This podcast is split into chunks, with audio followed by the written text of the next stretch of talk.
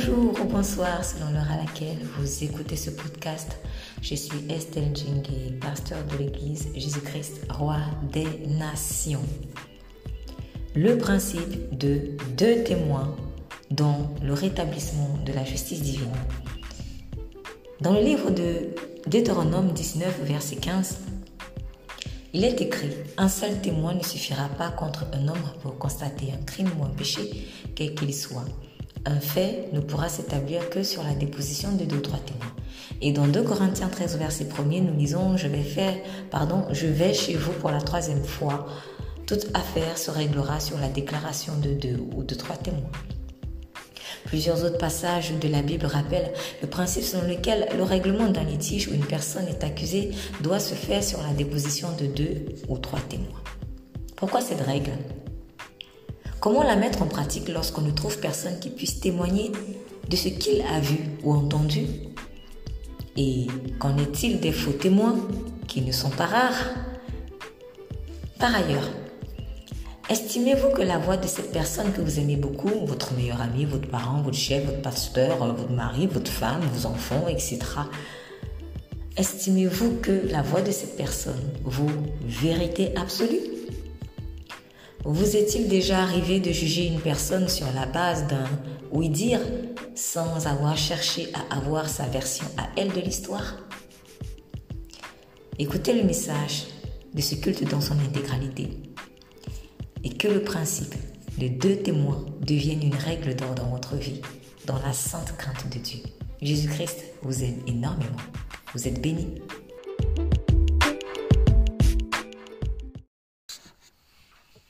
Aujourd'hui, j'ai eu à cœur vraiment de parler de quelque chose qui, pour certains, en fait, ça va être euh, évident, ou même pas pour certains, pour beaucoup de personnes ça va être évident ou ça paraît évident. Mais vraiment, euh, je me rends compte, surtout en tout cas pour moi personnellement, avec euh, des erreurs commises récemment, que c'est pas toujours évident quand maintenant tu viens à Christ de mettre en pratique ce que même dans le monde tu aurais fait naturellement. Et, mais c'est bien aussi parce que ça montre que euh, quand on vient à Christ, on est de nouveau, Dieu remet tout à plat et il nous réapprend même ce qu'on pensait déjà connaître. Dieu nous réapprend cela. Donc ce qu'on pensait avoir comme qualité, Dieu va les raser parce qu'il rase tout, les défauts comme les qualités. Et il va te donner ses qualités à lui maintenant, dans les qualités du Saint-Esprit. S'il ne te donne pas les qualités du Saint-Esprit, tu vas rester avec tes qualités à toi, mais tu vas fonctionner selon l'arbre du bien et du mal. Donc je rappelle toujours, dans l'arbre du bien et du mal, il y a aussi le bien dedans. Mais le bien dans la chair, ce n'est pas le bien du Saint-Esprit. Donc, je vais parler de quelque chose aujourd'hui de, très important euh, dans le grand thème en fait de la justice. Euh, on va aller petit à petit, pas à pas, dans le livre des Proverbes 16. Est-ce que je peux avoir la lecture, s'il vous plaît, de Proverbes 16, verset 10 Quand le roi se prononce, ses paroles ont valeur de déclaration divine, que sa bouche n'aille donc pas à l'encontre du droit. Très bien. Donc, dans, ça c'est la version Summer, voilà. Donc, euh, dans la version seconde 1910, on dit ceci, des oracles, donc les paroles en fait de, Dieu, hein. des oracles sont sur les lèvres du roi. Sa bouche ne doit pas être infidèle quand il juge, donc elle ne doit pas dévier en fait le droit. Alors, euh, quand tu acceptes Christ, il fait de toi un roi, il fait de toi une reine. Et à vrai dire, moi, personnellement, de toute manière, je, suis convaincue que, en fait, chaque être humain est un roi, à vrai dire, parce que nous sommes les fils de quelqu'un qui est la royauté en personne. Voilà pourquoi l'homme, euh, même s'il est très timide, même s'il va souvent faire euh, euh, vivre dans une, j'appelle ça fausse humilité, mais au fond de lui, il y a quelque chose qui aspire vraiment à être ah si j'étais un roi, si j'étais une reine, si j'étais ça, ça vient pas de, hasard, c'est normal, c'est parce que en nous il y a les gènes en fait de la royauté. Donc nous sommes les fils du, du roi des rois. Donc, chaque être humain, en réalité, il a de la royauté en lui. Donc, ce proverbe-ci, il peut s'appliquer du coup en fait à tout le monde. Mais je vais euh, euh, peut-être insister sur l'aspect de personnes qui ont des responsabilités. Quand on a des responsabilités, ça peut être des responsabilités familiales avec tes enfants ou avec, bon, bref, comme vous voulez, en tout cas avec les membres de ta famille. Ça peut être des responsabilités au travail. Ça peut être une équipe ou des équipes à diriger, ça peut être des responsabilités bon, euh, euh, euh, dans un club, dans une association, dans une école, bref, dans une église, peu importe là où Dieu t'appelle, mais tu as quelque part des responsabilités ou tu es au moins responsable de quelqu'un. Voilà. Et, et même si même tu n'es responsable de personne, il va t'arriver à un moment donné de prendre des décisions. Donc je peux même ne pas avoir une responsabilité en tant que telle, mais je vais un jour être appelé à prendre des décisions importantes qui ne vont pas influencer seulement ma vie, mais qui pourront influencer la vie de mon entourage. Et Dieu dit ceci, les oracles sont sur les lèvres du roi. Sa bouche ne doit pas être infidèle quand il juge. Dieu voudrait utiliser nos bouches comme des canaux en fait par lesquels il va délivrer son message. Ce qui veut dire que ma bouche, ma langue est trop importante. C'est seulement que bon, tu, tu, découvres ça à tes dépens au fur et à mesure que tu marches avec Dieu, ou alors peut-être même pour ceux qui ne marchent pas avec Dieu, mais quand ils, vont, ils se ramassent des coups, ils se rendent compte que, ah, ma bouche, il faut que je fasse attention avec. Mais en fait, oui, la bouche est très importante. Vraiment, je, je le réalise davantage. La bouche est très importante. Elle est importante pourquoi? Parce que cette bouche que Dieu nous a donnée là, elle est appelée en fait à proclamer sa parole. Et Dieu fait très attention à sa parole parce que c'est sa parole qui fait que nous soyons debout. Il a créé tout par quoi? Par la parole. Que la lumière soit, la lumière fut. Tout ce qu'on voit là, les arbres, tout ça là, ils ne sont là que par la parole de Dieu. Donc une parole créatrice comme ça là, comment on peut donc s'amuser avec ça? On ne peut pas s'amuser avec ça. Surtout quand Dieu commence à s'utiliser. Alors là, franchement, si tu un blagueur, blagueur des choses spirituelles, ok, ça, ça te regarde. Mais franchement, quand Dieu commence à nous utiliser, quand Dieu commence à utiliser, à utiliser ta bouche pour parler à des gens, il faut qu'on fasse très, très, très, très attention. Quand Dieu utilise ta vie pour prendre des décisions qui peuvent impacter, en fait, la vie de tes équipes, la vie de personnes, la vie de ta famille, la vie de ton entourage, faisons très attention avec notre bouche. Et sa bouche ne doit pas, comme, comme du coup les paroles de Dieu sont sur sa bouche, elle ne doit pas être infidèle quand il juge. Donc au moment où il doit prendre des décisions, elle ne doit pas être infidèle. Elle ne doit pas dévier le droit. Donc un roi sensé euh, qui je pense en tout cas, Salomon, il était un roi. Donc quand il a écrit ça, il savait de quoi il parle. Il savait de quoi il parle. Et vous savez, ce n'est pas facile quand tu es quelqu'un qui a tout le temps en fait des problèmes qui viennent t'être soumis. Parce que tu vas prendre des décisions qui peuvent impacter par exemple un juge. Vous imaginez un peu le fardeau que les juges peuvent avoir. Il sait que cette décision qu'il va prendre là, envoyer quelqu'un en prison. La personne peut-être a des enfants, des choses comme ça. C'est la vie des gens en fait qui, qui est en jeu. C'est grave. Vous voyez? Donc, mais n'attendez pas d'être un juge. Hein. Mais, mais, C'est-à-dire, même au simple niveau de mon cercle familial, je peux faire dire des choses qui peuvent soit construire, soit détruire la vie de quelqu'un. Donc, il ne doit pas, en fait, sa bouche ne doit pas dévier du droit quand il juge. Si le droit fait attention à ce qu'il dit, s'il cherche à être sage, c'est une bonne chose. Le problème, c'est qu'il peut avoir aussi des pièges. Pourquoi? Parce qu'il y en a toujours un qui voudra, toujours, qui voudra gâter la sauce. Je parle ici de l'ennemi de nos âmes. Il ne va pas attaquer celui qui s'en fout de sa bouche comme celui qui ne s'en fout pas de sa bouche. Donc, celui qui s'en fout de ce qu'il va dire, Dieu va dire, bon, lui c'est mon copain, de toute façon, j'ai même pas besoin de lui inspirer de mauvaises idées. De toute façon, il, ne fait que débiter des, excusez-moi l'expression, des, des stupidités, des méchancetés, du venin. Voilà, on va dire ça comme ça. Sa bouche ne débite que du venin, donc j'ai même pas besoin, franchement, de l'attaquer. Mais il y a un autre là. Je vois qu'il fait trop attention quand il veut parler. Bon, il faut que je trouve la tactique, une tactique pour essayer de lui faire confesser des choses négatives. Faisons attention à ce qu'on confesse, par exemple, à nos pensées. Parfois, tu as des pensées bizarres. Quand tu vois que ça t'oppresse, ça t'oppresse, ça t'oppresse, en fait, le but de l'ennemi, c'est que, à force de t'oppresser dans la tête ou dans le cœur, que ça sorte de la bouche et comme ça, toi-même, tu confesses quelque chose qui va te lier. Parce qu'il ne peut pas prendre le couteau comme ça forcément pour aller te poignarder le diable. En fait, il veut que tu te suicides. Satan veut nous pousser au suicide. Il veut que toi-même, tu prennes la pierre et te tabasses. Et comme ça, il dit, j'ai rien fait. J'ai rien fait. Lâcheté. C'est comme ça en fait qu'il est.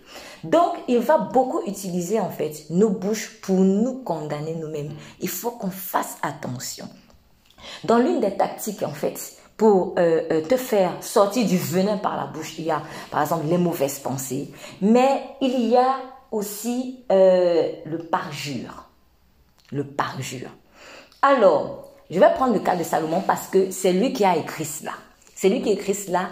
Et pour avoir écrit cela, il a été sûrement, forcément, fatalement confronté à ce genre de choses. On va prendre juste un exemple que nous connaissons tous. Même ceux même qui n'ont jamais ouvert la Bible ont déjà entendu parler de ça. Le jugement des deux prostituées. Le jugement des deux femmes prostituées. L'une a dit, oh, elle a pris mon enfant. L'autre dit, non, ce n'est pas mon enfant, c'est ton enfant, etc. Bon, alors, ici, on fait comment? Malheureusement, il n'y avait pas de témoin. En tout cas, une autre personne qui pouvait attester que, bon, oui, vraiment, j'ai vu l'autre faire ci, faire ça, etc. Donc là, il faut vraiment énormément de sagesse pour pouvoir juger ce genre de choses. Alors, que voulait absolument la, la mauvaise mère, c'est-à-dire la mère qui avait volé l'enfant de l'autre? Qu'est-ce qu'elle voulait? Elle était en train de donner un mauvais témoignage, de mentir en fait au roi. Alors, si maintenant le roi croyait en ce que la femme disait, il allait prendre une décision, par exemple, il allait peut-être donner l'enfant à la mauvaise mère, et imaginez donc ce que ça allait euh, faire dans la vie de l'enfant. Vous vous rendez compte? Donc, toute ta vie, tu te retrouves avec une fausse maman parce qu'un roi a décidé. Mais le roi là n'a pas aussi voulu absolument que ça arrive, mais c'est parce que il a été trompé. Alors, le roi ici, c'est qui? Maintenant, le roi, si je veux ramener ça à nous, il y a deux rois en l'occurrence. Le premier, il y a Salomon, mais le deuxième, il y a la personne qui parle. La personne, les deux personnes qui viennent se plaindre. Faisons attention. Lorsque on vient me témoigner de quelque chose, et moi je dois faire attention quand je viens témoigner. Je ne sais pas si, quand vous lisez la Bible, regardez à quel point Dieu est, euh, comment dire, pointilleux avec les témoins et le témoignage. Dieu ne blague pas avec le témoignage. Même dans le monde, même dans le monde, tu peux être poursuivi pénalement pour faux témoignage parce que tu bousilles la vie des gens. Comment on peut rendre la justice en fait avec un mauvais témoignage? Parce que le témoin est un peu comme la dernière ressource qu'on a. C'est-à-dire, on va essayer de chercher, d'imaginer euh, des théories. Bon, peut-être qu'on a fait ceci, peut-être qu'il a fait plutôt là, peut-être qu'il avait tué, peut-être qu'il n'avait pas tué, peut-être qu'il a tué. En fait, on est dans le peut-être. Mais quand quelqu'un vient dire, j'ai entendu telle personne dire, ou j'ai vu telle personne faire, alors là, on n'a plus rien à dire. Du coup, en fait, le témoignage est comme une signature finale de l'affaire. C'est pour ça que tu ne peux pas blaguer avec le témoignage. Quand je me lève pour dire j'ai vu, j'ai entendu, il faut faire très attention parce que tu viens sceller quelque chose. Même le juge, si le juge ne prend pas compte de ton témoignage, on va dire qu'il a mal jugé. Donc, le juge n'a presque, entre guillemets, hein, je dis entre guillemets, entre guillemets, n'a presque pas le choix quand on vient lui dire, monsieur le juge, j'ai vu telle personne, elle a volé mon enfant. Il va faire quoi? Il va seulement prendre acte, il dit, ah, ah bon? Non, on t'a vu. Quoi? On t'a vu. Quand on t'a vu, on t'a vu.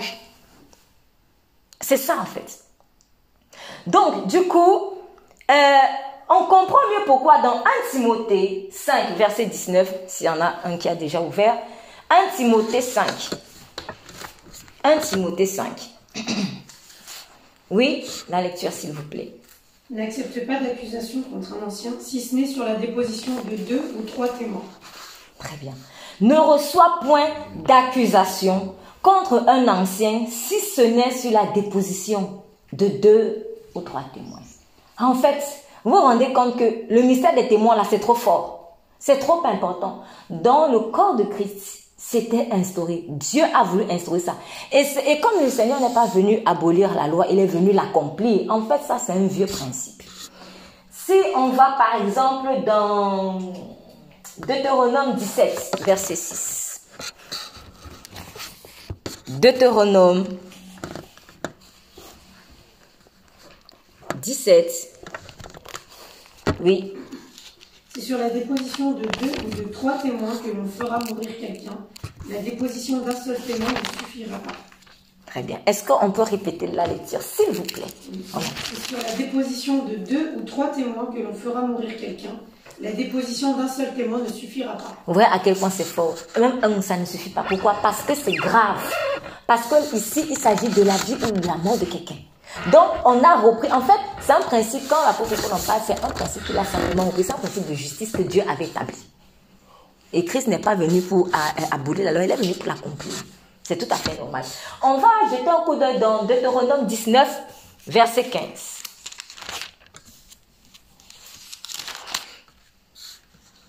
Oui. Un seul témoin ne suffira pas contre un homme pour constater un crime ou un péché, quel qu'il soit. Un fait ne pourra être établi que sur la déposition de deux ou de trois témoins. Alors, vous remarquerez que ici, quand Dieu a posé ces principes, on s'en fout que ce soit vrai, que ce soit pas vrai. C'est pas ça le problème. Principe, deux témoins. Deux ou trois, deux, deux, deux, deux témoins. Au moins. Pas un seul. Parce que même le un seul là, peut-être même il peut ne pas être intègre. Il faut un autre pour attester encore. Deux ou trois. Ok. Matthieu 18, verset 16. Matthieu chapitre 18.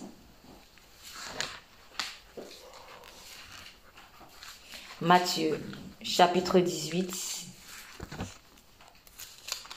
verset 16. Oui. Mais s'il ne t'écoute pas, prends avec toi une ou deux personnes afin que toute l'affaire se règle sur la déclaration de deux ou de trois témoins. Alors, est-ce qu'on peut relire à commencer à partir du verset 15 pour qu'on comprenne euh, On va même lire, non, du verset 15 au verset 17. Voilà, oui. Si ton frère a péché contre toi, va et reprends-le seul à seul. S'il t'écoute, tu as gagné ton frère. Mais s'il ne t'écoute pas, prends avec toi une ou deux personnes afin que toute l'affaire se règle sur la déclaration de deux ou de trois témoins. S'il refuse de les écouter, dis-le à l'Église, et s'il refuse aussi d'écouter l'Église, qu'il soit à tes yeux comme le membre d'un autre peuple et le collecteur d'impôts. Très bien. Regardez à quel point en fait c'est insistant tout problème, en fait, Dieu insiste pour qu'il y ait toujours des témoins. C'est très important. En fait, la règle des deux témoins, deux ou trois comme vous voulez, la règle des deux témoins en fait, fait partie intégrante de l'établissement de la justice ou du rétablissement de la justice quand il y a eu une injustice en fait qui s'est passée. Donc, dans le processus de restauration de la justice, la règle des deux témoins fait partie des moyens importants. On ne peut pas esquiver cela.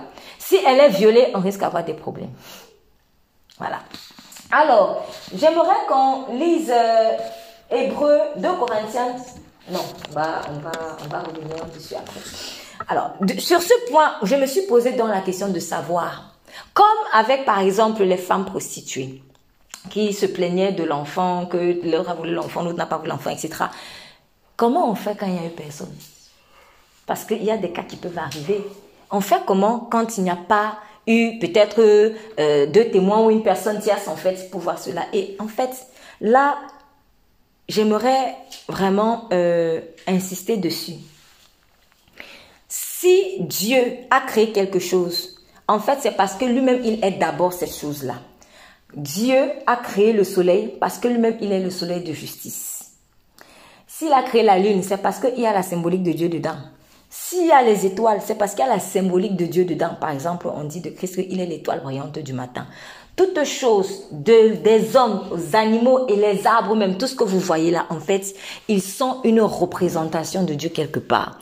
Les concepts en particulier les concepts, les beaux concepts qu'on aime, vérité, justice, tout ça sont aussi, en fait, ne, sont que des représentations de Dieu. Par exemple, Jésus dit qu'il est le chemin, la vérité et la vie. La vérité, tout le monde aime bien la vérité. Mais en fait, là, la vérité est une personne à la base, en fait. La vérité est une personne qui est Jésus-Christ. Ce qui veut dire que les témoins, témoins, témoignages là, le premier témoin, ou alors le témoignage en personne, en fait, c'est Dieu lui-même. C'est Dieu lui-même. Et quand on part de là, il y a déjà une solution.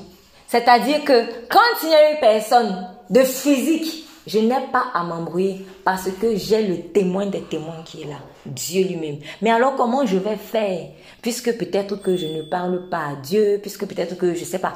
Alors là, alors là, on n'a pas d'autre choix que d'être intime avec le Saint-Esprit. Parce que le Saint-Esprit va venir t'attester si oui ou non ce qui a été dit, ce qui a été rapporté, c'est vrai. En dehors de ça, il n'y a pas, a pas d'autre moyen en fait. Pourquoi? Parce que Dieu sera toujours la seule personne qui aura vu et tout entendu. C'est pour cela que quand quelque chose t'est rapporté, quand il y a une situation devant toi, il faut, avant, même s'il y a même deux témoins physiques, il faut aller demander au Saint-Esprit, Saint-Esprit, qu'est-ce qui s'est réellement passé? Qu'est-ce qui s'est réellement passé? Et lui, il va t'exposer les choses telles quelles. Donc, Dieu est notre véritable témoin. Alors, euh, On va par exemple aller dans le livre de Jean 5 au verset 36 à 37. Jean 5, verset 36 à 37. Oui. Pour ma part, j'ai un témoignage plus grand que celui de Jean. Ce sont les œuvres que le Père m'a donné d'accomplir. Ces œuvres mêmes que j'ai fait témoignent à mon sujet que c'est le Père qui m'a envoyé.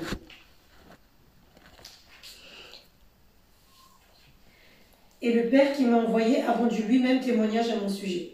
Vous n'avez jamais entendu sa voix, vous n'avez pas vu son visage. Amen. Très bien. Alors, moi, j'ai un témoignage plus grand. Qui parle? C'est Jésus. En fait, il est en train de parler par rapport à Jean. Pourquoi? Parce que beaucoup de personnes suivaient Jean. Oui, Jean le Baptiste, Jean le Baptiste, Jean le Baptiste. Tout le monde était, voilà. En tout cas, bon, un grand nombre de personnes couraient derrière Jean. Et Jésus dit, moi, j'ai un témoignage plus grand que celui de Jean. Et il parle de quoi ici?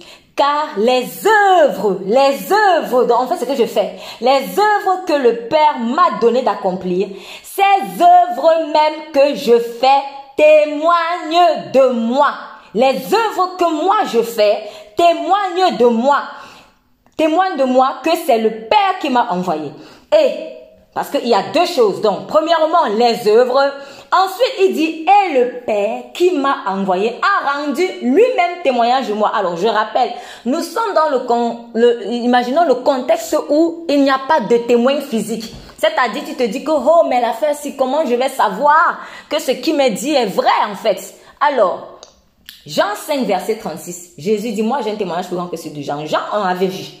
On avait vu Jean à l'œuvre, on a vu euh, Jean le Baptiste, que c'était un prophète puissant, etc. Mais Jésus dit, mon témoignage est plus grand. Il est plus grand quoi? Parce que les œuvres que moi j'accomplis attestent. Ce qui veut dire quoi? Premièrement, en fait, quand tu as l'impression, quand tu as l'impression, je préfère dire impression, pourquoi? Parce que moi, je suis convaincu de ceci. Si Dieu a établi le principe de deux témoins, cela signifie que peut-être il y avait vraiment, en fait, dans cette affaire-là, il s'est arrangé à ce que quelqu'un d'autre peut-être voit. C'est pour ça que souvent quand les gens vont tuer ou assassiner là, ils ne savent pas qu'il y a un là qui est en train de les guetter. C'est Dieu qui permet pour qu'un jour l'affaire sorte en fait. Pourquoi? Parce qu'il établit ce principe et il est fidèle à ce principe. Donc toi, tu vas faire tes choses en cachette, tu crois que personne ne te voit, mais en fait, il y a quelqu'un qui a vu, il y a même une caméra cachée, bon bref. En tout cas, il y aura, il, y aura, il peut avoir un élément naturel qui peut permettre d'établir la vérité et de témoigner soit en faveur de toi, soit contre toi. Mais maintenant, quand on a même l'impression qu'il n'y a pas, imaginons même qu'on n'a pas, on a une solution. Jean 5, 36, d'abord le verset 36, les œuvres que je fais témoignent.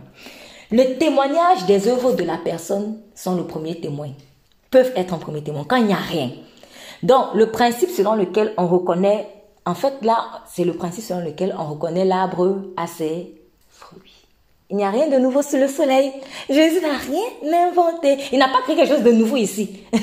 Ah, c'est ce qui est un peu quand même amusant parce que il ne faisait que rappeler en fait à ses contemporains des règles que eux-mêmes connaissaient déjà. Il dit, on reconnaît l'arbre à ses fruits. Qui ne sait pas ça Tout le monde sait ça. Ce qui veut dire quoi? Ce qui veut dire que des fruits, tes fruits, tes œuvres sont ton premier témoignage. Soit en ta faveur, soit en ta défaveur.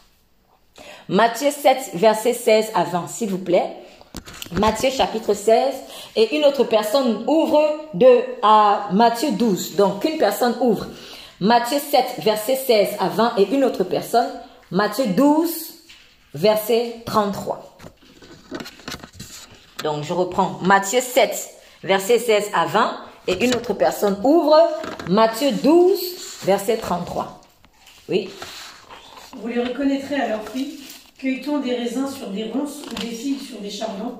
Tout bon arbre produit de bons fruits, mais le mauvais arbre produit de mauvais fruits. Un bon arbre ne peut apporter de mauvais fruits si un mauvais arbre porte de bons fruits. Tout arbre qui ne produit pas de bons fruits est coupé et jeté au feu. C'est donc à leurs fruits que vous les reconnaîtrez. Amen. Alors, maintenant, Matthieu 12, verset 33.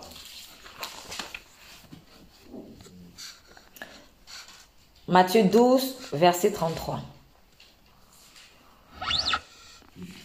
Est-ce que je peux avoir la lecture? Matthieu 12, verset 33, s'il vous plaît.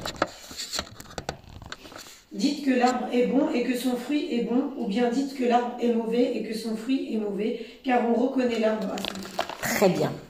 Donc, vous avez encore, euh, par exemple, bon, allez, si je vais dans Jacques 3, verset 12, en fait, pourquoi est-ce que j'insiste sur cette, cette, lecture-là? C'est pour que vous-même voyez à quel point c'est à profusion. En fait, les choses sont là devant nous. Elles sont devant nous, mais on ne les voit pas. Jacques 3. Je m'en lecture Jacques 3. Jacques chapitre 3, verset 12. Jacques chapitre 3, verset 12.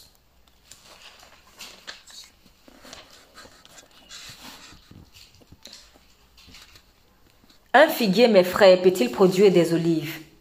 Ou une vigne des figues? De l'eau salée ne peut pas non plus produire de l'eau douce.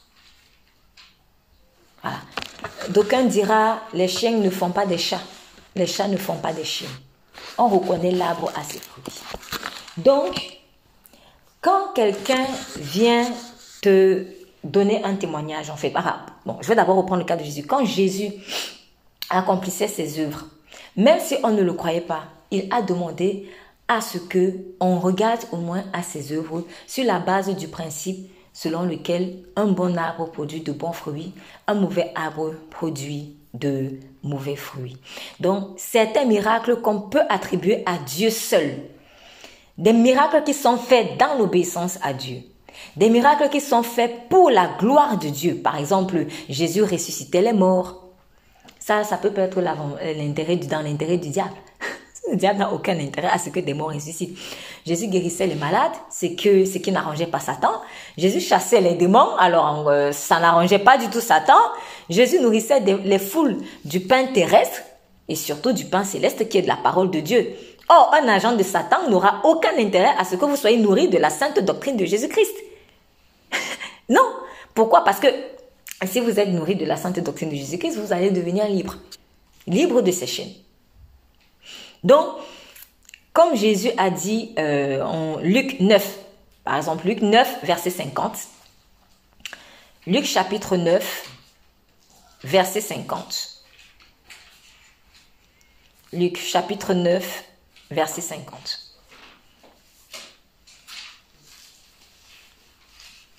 Ne l'empêchez pas, lui répondit euh, Jésus, car celui qui n'est pas contre nous est pour nous. Très bien. Est-ce qu'on peut lire le verset précédent pour que tout le monde comprenne le contexte? Jean prit la parole et dit, Maître, nous avons vu quelqu'un chasser des démons en ton nom, et nous n'en avons et nous l'en avons empêché Mhm. parce qu'il ne nous suit pas. Ne n'en empêchez pas, lui répondit Jésus, car celui qui n'est pas contre nous est pour nous. Très bien. Donc, quelqu'un ne va pas chasser les démons au nom de Jésus et être contre nous, en fait. Donc, celui qui n'est pas contre vous, il est pour vous. Et celui qui n'est pas avec Jésus-Christ est contre Jésus. Parce que lui-même, il a dit, celui qui n'assemble pas avec moi disperse. C'est normal. Voilà, donc quand quelqu'un joue pour tes intérêts, ça va se voir. Quand quelqu'un joue aussi contre tes intérêts, bon, je parle, par exemple pour football, euh, quand tu vois quelqu'un marqué dans son camp, Pose-toi des questions. Tu te dis, euh, mon frère, on a le même maillot, mais on est vraiment ensemble là ou pas? C'est très simple en fait. C'est très simple. Je ne peux pas être... Bon, qu'est-ce que je peux inventer comme nom d'équipe? Allez, les aigles et les faucons. Euh, toi, tu es, toi, tu es dans le camp des, des, des, des- faucons. Et puis, on est là, on compte sur toi. On te donne le ballon que oui, va marquer. Et puis, on voit que tu te retournes contre ton propre gardien. Tu. Et, et ça entre... Non, mais on va se dire, c'est pas normal. Ça, c'est pas normal. Franchement, c'est pas normal. Non, on va se dire, non, il faut que tu changes de, changes d'équipe, mon frère, parce que tu n'es pas en train d'assembler avec nous là. Tu es en train de disperser. Donc, c'est la même chose. C'est la même chose. Il faut donc voir quelles sont en général les œuvres de la personne qui vient parler. Les œuvres sont le témoignage. Donc, si les fruits que la personne porte sont en général, en fait, les fruits de la chair, ou plutôt les fruits de l'esprit. Ce n'est pas anodin. Ne croyez pas que vous allez marcher dans la chair, la chair, la chair, et venir parler avec euh, euh, euh, intégrité. Ça va pas le faire. Ça peut pas. Parce que si j'aime ma chair, je marche dans la chair, je produis les œuvres de la chair. Comment est-ce que je vais être crédible? Je ne peux pas être crédible parce que la crédibilité ne s'attache pas à la chair en fait. C'est plutôt l'incrédibilité, c'est le faux qui s'attache à la chair. C'est pour cela que Jésus faisait attention à son témoignage. De telle sorte que, en fait, il a dit aux gens, à un moment donné, mais qu'est-ce que vous me reprochez? Pour laquelle des œuvres voulez-vous me lapider? Pour laquelle des œuvres? Pourquoi il a dit ça? Parce que, puisque il n'y avait aucun témoin humain, quand le Père était en train d'envoyer le Fils, il n'y avait aucun témoin humain. Donc, on devait faire comment? Pourquoi c'était la règle des deux témoins là? Il fallait autre chose.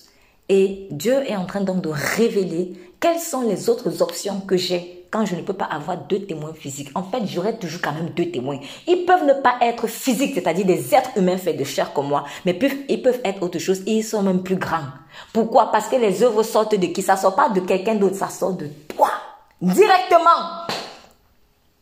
Tes œuvres sont ton premier témoin. Si ce que la personne dit est vrai, observe ses œuvres. Observe ses œuvres. Faut pas être surpris. Je sais pas moi, euh, faut pas être surpris. On va te dire que telle personne a tué. Euh, oui, mais moi je crois pas et tout. Mais quand toi tu sais que cette personne est un serial killer, ça va t'étonner? Ça va pas t'étonner en fait. C'est une question de logique. Le point, c'est que nous, on croit que, en fait, euh, bon, moi je dis que c'est même la folie parce que, en fait, comment je peux faire confiance en quelqu'un qui a plus l'habitude, en fait, de servir, consciemment ou inconsciemment, le diable? Comment?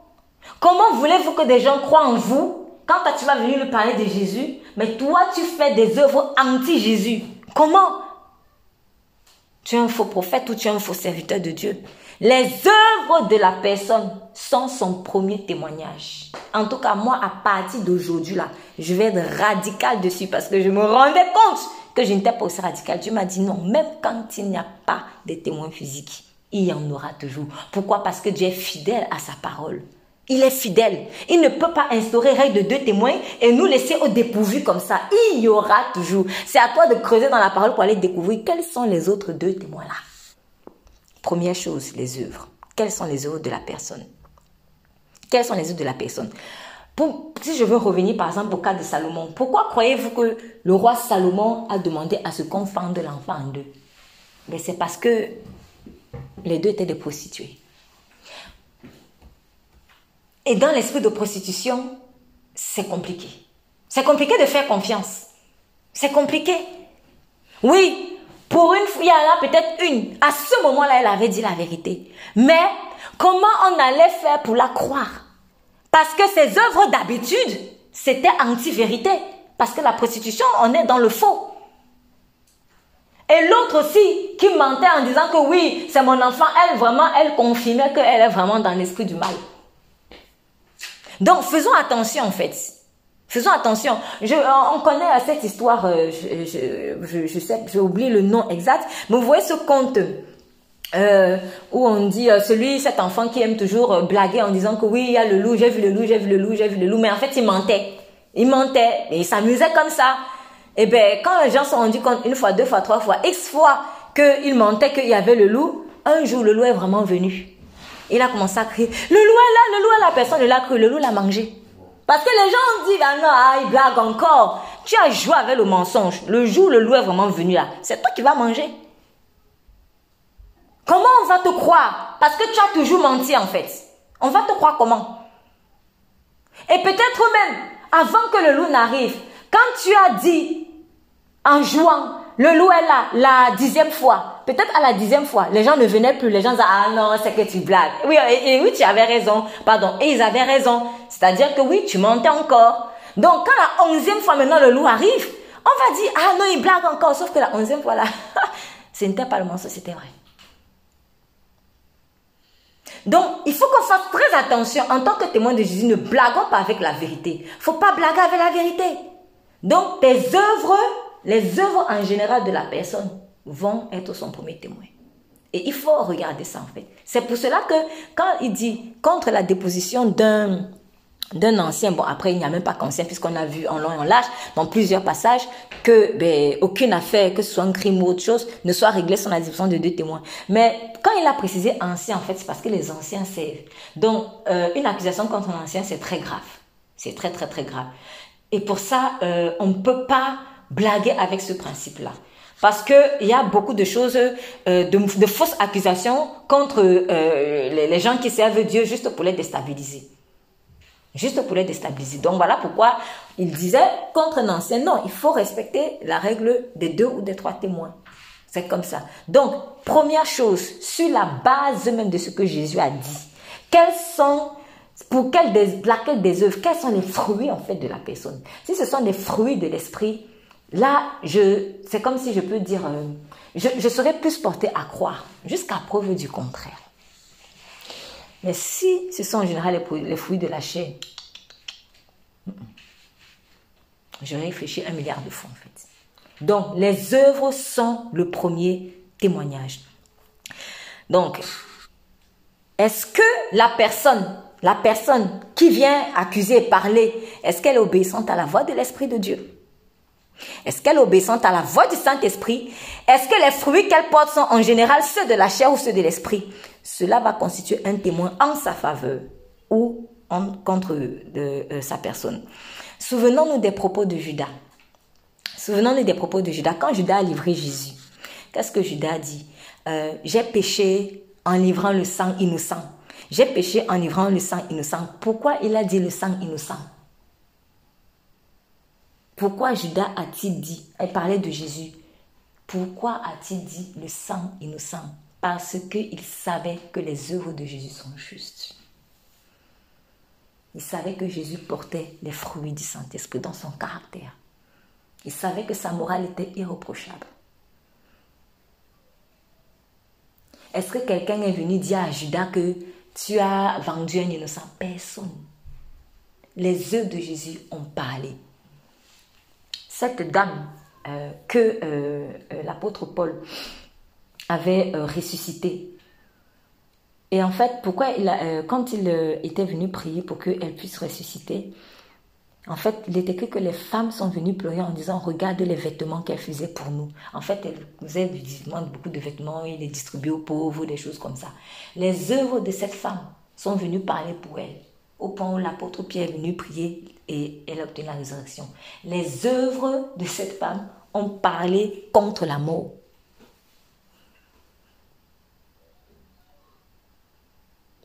Faisons attention aux œuvres. En fait, ce qui fait que on ne fasse pas attention à nos œuvres, c'est qu'on confond les œuvres qu'on faisait avant pour obtenir le salut et les œuvres qu'on doit produire, qui sont les œuvres de la foi, de la foi, pardon, lorsqu'on a accepté en fait mais sache que c'est sur la base de tes œuvres là aussi qu'on va nous juger. Sur la base de quoi? Quand Dieu va nous juger en fait, c'est sur la base de quoi? Ce que tu as fait, ce que tu as dit, ça fait des œuvres. Ce que j'ai produit. Il n'y aura rien d'autre. Il n'y aura, aura rien d'autre en fait. Oui, j'ai foi j'ai foi Ah, tu as foi? Ok. Eh, bon, il faisait ça, il faisait ça. Eh, mon fils, tu dis que tu avais foi. Mais regarde les œuvres. C'est bizarre. Les œuvres parlent pour moi en fait.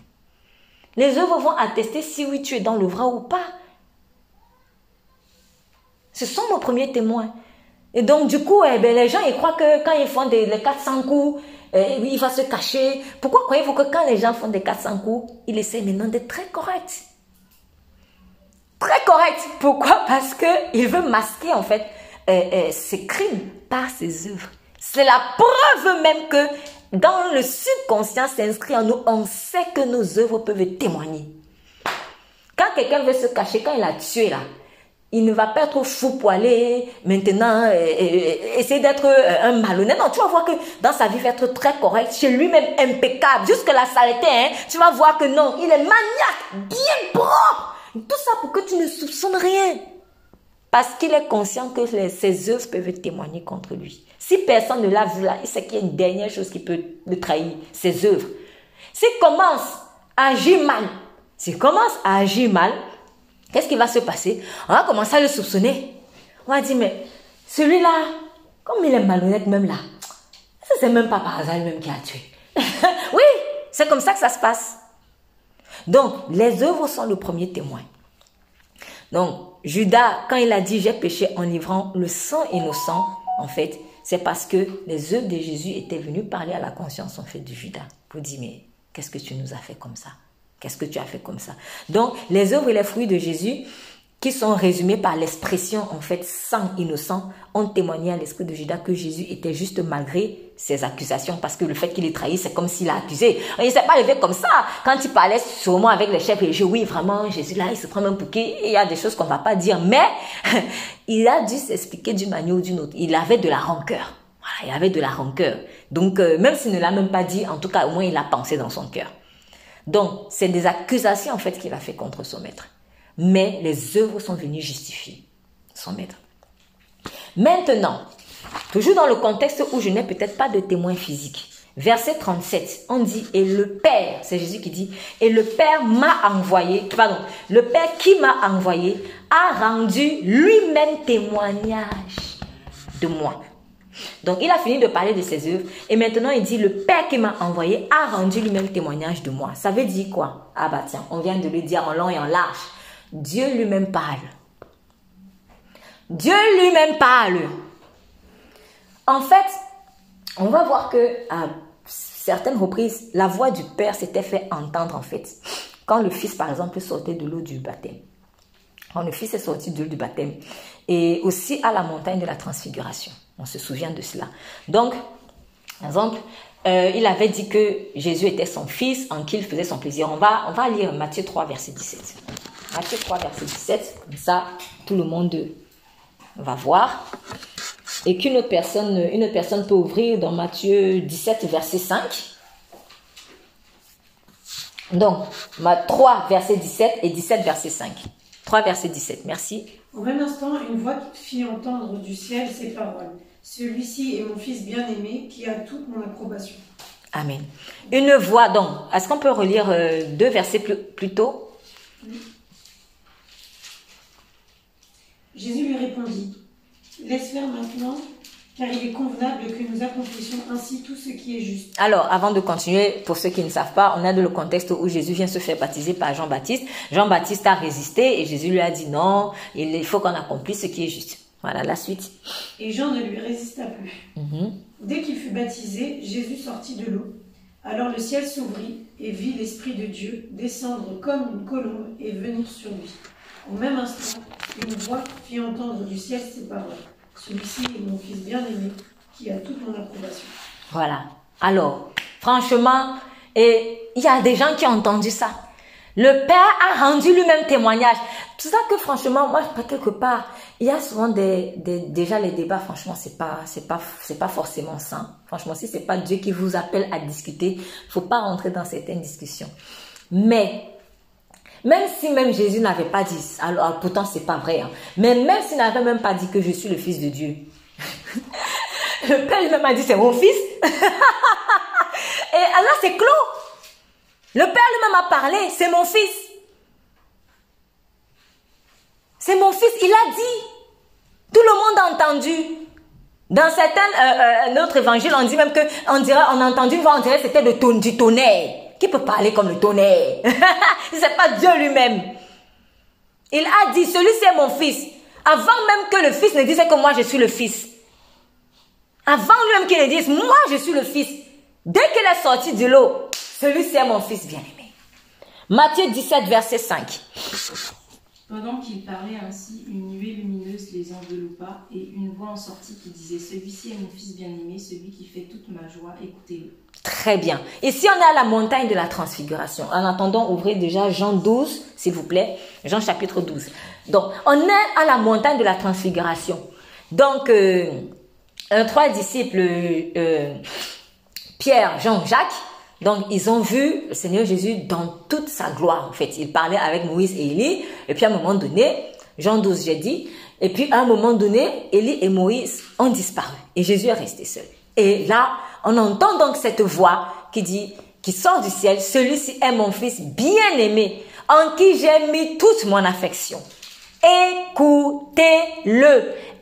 Écoutez-le. Écoutez-le. Donc, quand tu vas dire oui, Seigneur, euh, vraiment, est-ce que celui-là même, moi j'ai l'impression que c'est un imposteur, mais toi tu dis quoi? Celui-ci est mon fils bien-aimé, écoutez-le. Donc, si Dieu te dit écoute-le, c'est que vraiment il vient de la part de Dieu, c'est que c'est vrai, parce que Dieu ne peut pas mentir. Donc, le Père lui-même, il rend témoignage. Dieu rend témoignage, en fait.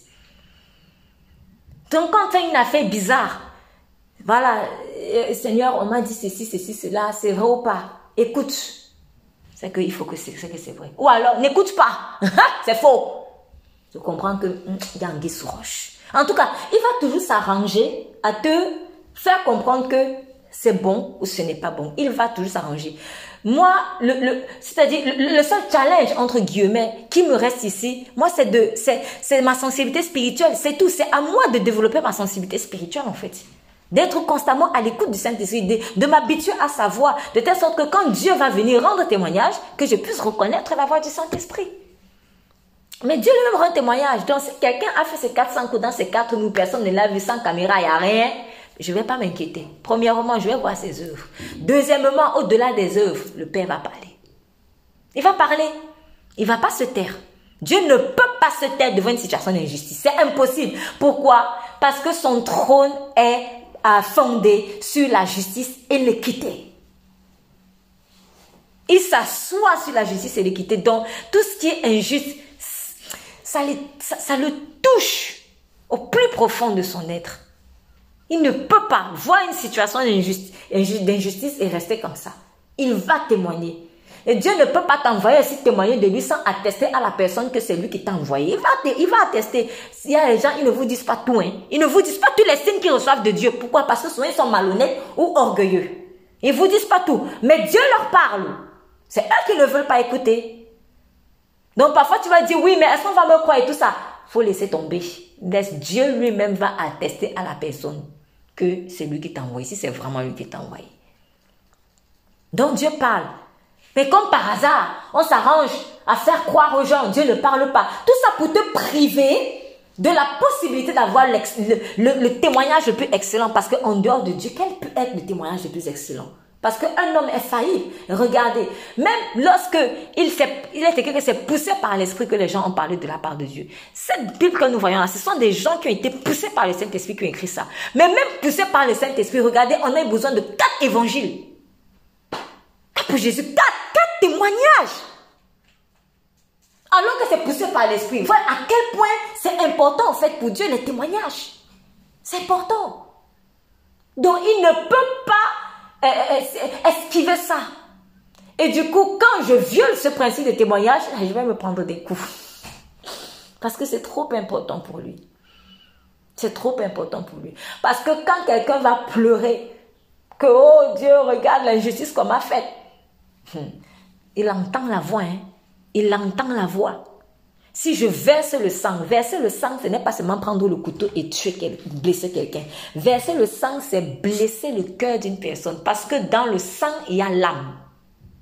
Donc quand l'âme est en train de pleurer, c'est comme si ton sang est en train de pleurer en fait. Quand par exemple quelqu'un te lance une parole mauvaise, ton sang à l'intérieur est en train de couler. Et du coup, quand je vais aller crier à Dieu par rapport à ça, mon sang est en train de parler. Dieu entend ça. Il ne peut pas rester tranquille. Il va se lever. Il va se lever.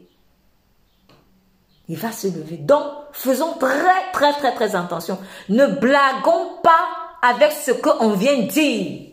Soit euh, les décisions qu'on va prendre. Faisons très, très attention quand il y a des accusations.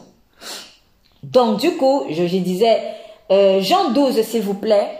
Jean chapitre 12, verset 28 à 29. Jean chapitre 12. Jean chapitre 12. Verset 28 à 29. S'il y a quelqu'un qui veut bien lire. Père, manifeste ta gloire, alors une voix se fit entendre venant du ciel. J'ai déjà manifesté ma gloire et je la manifesterai à nouveau. Très bien. Ouais, ouais en, en, fait, hein, franchement, quand vous lisez les Écritures, vous vous rendez compte que le Père a quand même beaucoup parlé. franchement, il a trop parlé en fait. Il a trop parlé. Donc, Jésus a prié. Et puis, il dit, Père, glorifie ton nom. Et une voix vient du ciel. Si c'est pas la voix du Père, c'est la voix de qui? Je l'ai glorifié. Et je le glorifierai encore. La foule qui était là et qui avait entendu disait que c'était un tonnerre. D'autres disaient un ange lui a parlé. Vous voyez à quel point on est tellement mauvais. On est tellement mauvais. C'est-à-dire, quelqu'un crie Père, glorifie ton nom. Quand tu entends une voix, disait comme le tonnerre. Toi, qui pourtant a lu dans, dans, dans, dans, les écrits des prophètes que tes ancêtres à la montagne, à la montagne, ils ont entendu du tonnerre, ils ont entendu, il y avait une telle manifestation de choses surnaturelles que Dieu a parlé, c'était tellement tonnant que euh, les Israélites ont dit, ah non, Moïse, toi va lui parler parce que nous on a peur, etc. Tes ancêtres ont vécu ça. Toi, des générations plus tard, tu vis la même chose, mais en miniature même. en miniature, parce qu'on n'a pas dit ici que euh, euh, il y a eu des manifestations trop trop fortes. C'est juste la voix qu'on a entendue, mais elle était tellement sûrement tonitruante, imposante charismatique en fait que les gens se sont dit non c'est le tonnerre et d'autres disent non non non non c'est un ange alors qu'il a dit Père toi tu ne veux tellement pas accepter qu'il soit le fils de Dieu que tu dis non, c'est un ange. Alors qu'il vient de dire Père. Est-ce qu'un ange vient glorifier son nom? Franchement, même dans, c'est-à-dire dans leur religion là, eux-mêmes savaient qu'un ange ne peut pas venir se glorifier. C'est dans des, des, des, religions idolâtres inspirées par Satan qu'on va adorer des anges.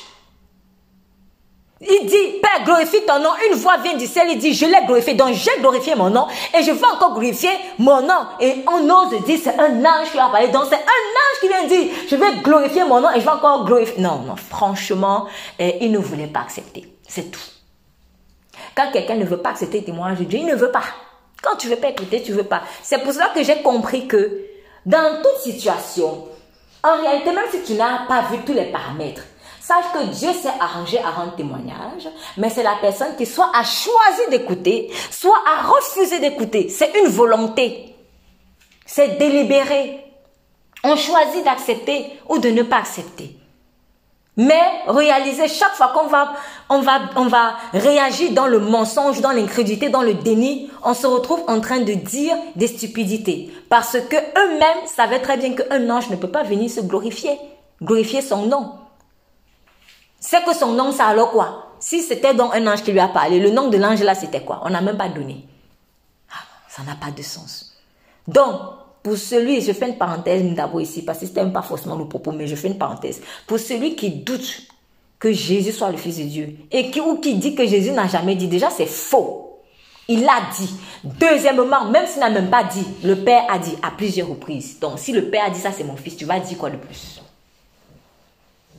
Tu vas dire quoi de plus? Il est le Fils. Il est le Fils. Donc Dieu ne peut pas laisser des injustices rester comme ça, se taire, alors que lui-même a instauré la loi des deux témoins. Donc vous voyez que si je m'arrête même déjà seulement là, on n'a pas les témoins physiques, hein, mais on a déjà combien de témoins? Deux. les œuvres et Dieu, le Père, sa voix. Donc, du coup,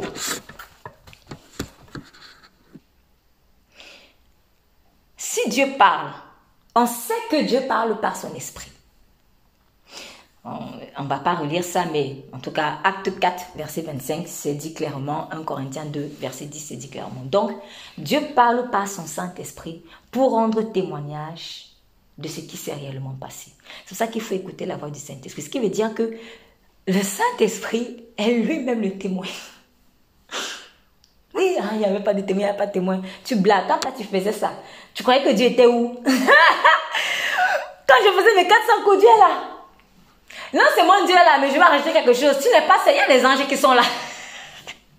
si tu es enfant de Dieu. Parce que quand tu es enfant de Dieu, quand tu es enfant de Dieu, Dieu t'affecte des anges en fait. Il nous affecte des anges pour nous garder. Il nous affecte des anges. Mais il est même tellement bon que même pour celui qui n'est même pas enfant de Dieu, Dieu peut encore envoyer ses anges pour nous protéger de dangers. Tout parfois, tu vois, tu as peut-être failli vivre un accident. Et puis, comme par miracle, boum, tu été sauvé ou il y a un a failli te connaître, tu comprends même pas comment tu es échappé. Dieu a envoyé son ange pour venir t'aider, en fait. Donc, il est tellement bon que même pour les mauvais, il est capable d'envoyer un ange. Mais en fait, je veux dire que quand nous faisons du mal, et qu'on est là en tête, il n'y a personne, tu fais comme ça là, en fait c'est la folie. Parce que non seulement les yeux de Dieu sont là, ils te regardent. Les anges aussi sont là, ils te regardent.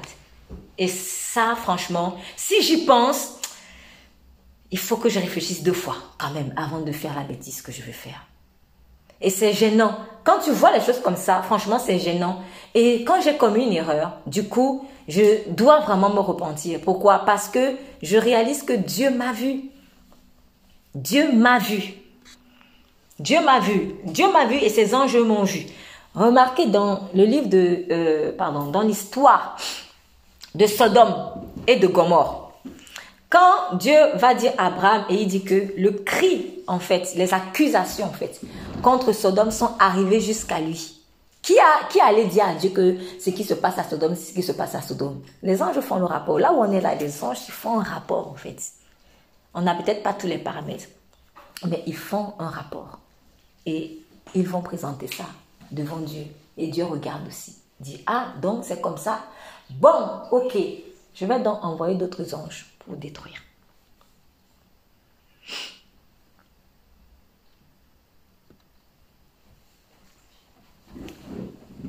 Donc, le Saint-Esprit lui-même est témoin. Et je dirais que c'est le meilleur parce que le Saint-Esprit, au moins, lui, il voit tout, il entend tout, il est partout. Et en plus, Dieu le va restituer dans l'Esprit de Dieu, veut dire, c'est toujours Dieu, il va restituer les choses telles qu'elles sont et sans détour. Ce qui veut dire que quand je crois en fait au témoignage du Saint-Esprit, c'est comme si j'ai vu la scène en fait devant moi sur une caméra cachée. Donc c'est comme si, en fait, il y avait une caméra cachée. Et puis, je regarde, je reprends. Quand le Saint-Esprit vient me donner sa version de la chose, je peux avoir foi en cela parce que quand c'est l'Esprit de Dieu lui-même qui vient me dire, bon voilà, tu sais, en réalité, ça s'est passé comme ci, comme ci, comme ça. C'est comme si tu voyais la scène qui avait été filmée par une caméra cachée. Oh, ce qui a été filmé par une caméra cachée, on ne peut pas nier parce que tout a été filmé par une caméra. Donc parce que Dieu, ne peut pas te mentir. Euh, si on va dans Acte chapitre 5, au verset 32. Acte chapitre 5.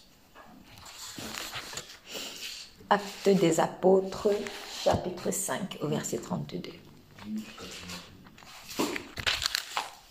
Acte chapitre 5, au verset 32.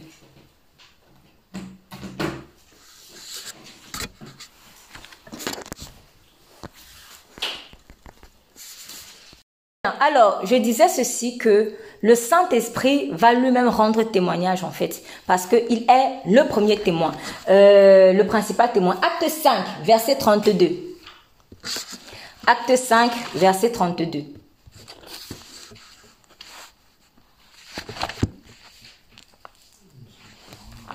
Acte chapitre 5, verset 32. Nous sommes témoins de cette chose, de même que le Saint-Esprit que Dieu a donné à ceux qui l'ont lu, à ceux qui lui ont obéi. Très bien. Est-ce qu'on peut reprendre plus fort la lecture, s'il vous plaît? Nous sommes témoins de ces choses, Mhm. de même que le Saint-Esprit que Dieu a donné à ceux qui lui ont et à ceux qui lui obéissent. obéissent. Très bien, merci. Donc, le contexte ici, c'est l'évangélisation. Donc, on va là, euh, là, les apôtres sont en train d'évangéliser et il dit ce qui se s'est passé avec le Seigneur Jésus, ce qu'ils ont vu, ce qu'ils ont entendu. Et il dit, nous sommes témoins de ces choses-là. Donc, en gros, mes frères, vous pouvez croire en ce que je dis parce que ce n'est pas qu'on m'a rapporté. Moi-même, j'ai vu en fait. Moi-même, j'ai vu Jésus. Et j'ai été témoin de cela. J'ai vu comment l'a crucifié et j'ai vu qu'il est mort. Et j'ai vu qu'il est ressuscité. Et je ne suis pas seul. Le Saint-Esprit que Dieu a donné à ceux qui lui obéissent est aussi témoin. Donc là, là, vous avez un passage qui nous montre que le Saint-Esprit lui-même est le témoin en fait. Il est le témoin principal de tout ce qui se passe. Proverbe 15, verset 3. Proverbe 15, verset 3.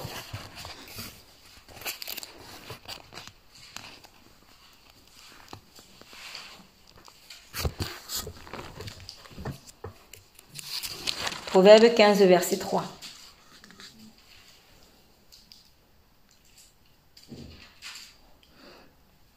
L'Éternel voit ce qui se passe en tout lieu, il observe tous les hommes méchants et bons. Très bien. Les yeux de l'Éternel sont en tout lieu, observant les méchants et les bons. Alors, euh, je parlais tout à l'heure ici de la caméra cachée. Je disais tout à l'heure ici que le Saint-Esprit, le témoignage du Saint-Esprit, en fait, elle vaut...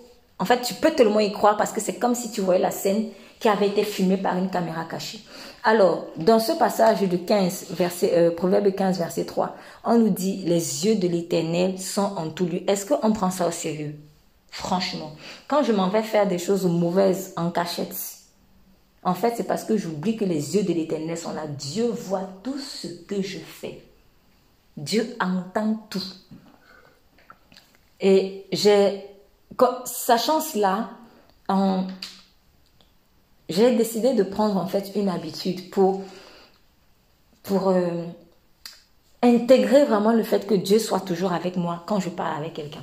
Si je suis avec une personne, euh, avec une seule personne dans une pièce, je vais parler à la personne, surtout si on est en train de parler de Dieu, hein, euh, je vais parler à la personne, mais en même temps je parle aussi à Dieu. Et en fait, je fais comprendre à mon interlocuteur, je ne suis pas seule.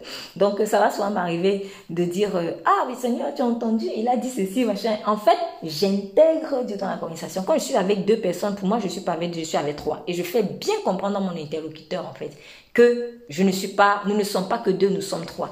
Pourquoi? Parce que j'ai réalisé que même pour beaucoup de personnes qui disent croire en Dieu, en fait, quand ils te parlent, ils te parlent comme si vous n'êtes que deux. Mais vous n'êtes pas que deux. Du coup, il se permet en fait de dire certaines choses ou d'avoir un certain comportement. Alors qu'il dit qu'il croit en Dieu. Non. Si tu dis que tu crois en Dieu, sache que Dieu là, il regarde ce que tu es en train de faire en fait. Il entend ce que tu es en train de dire. Donc, je ne comprends pas, ou un bon, je ne comprends plus. Voilà, parce que on, évolue tous. Mais en fait, c'est inadmissible. C'est inadmissible, par exemple, qu'on soit orgueilleux et arrogant dans nos propos, en fait, quand on est en train de parler à Dieu, de Dieu. Je ne peux pas parler, on ne peut pas être dans un sujet de Dieu et parler avec arrogance alors que Dieu est là. Ça montre que je ne sais pas que Dieu, les yeux de l'éternel sont là. Je ne sais pas. C'est que je ne sais pas. Et ça montre le faux, en fait, qui est en nous. Quand on prie, oui, enlève le faux, mais c'est ça.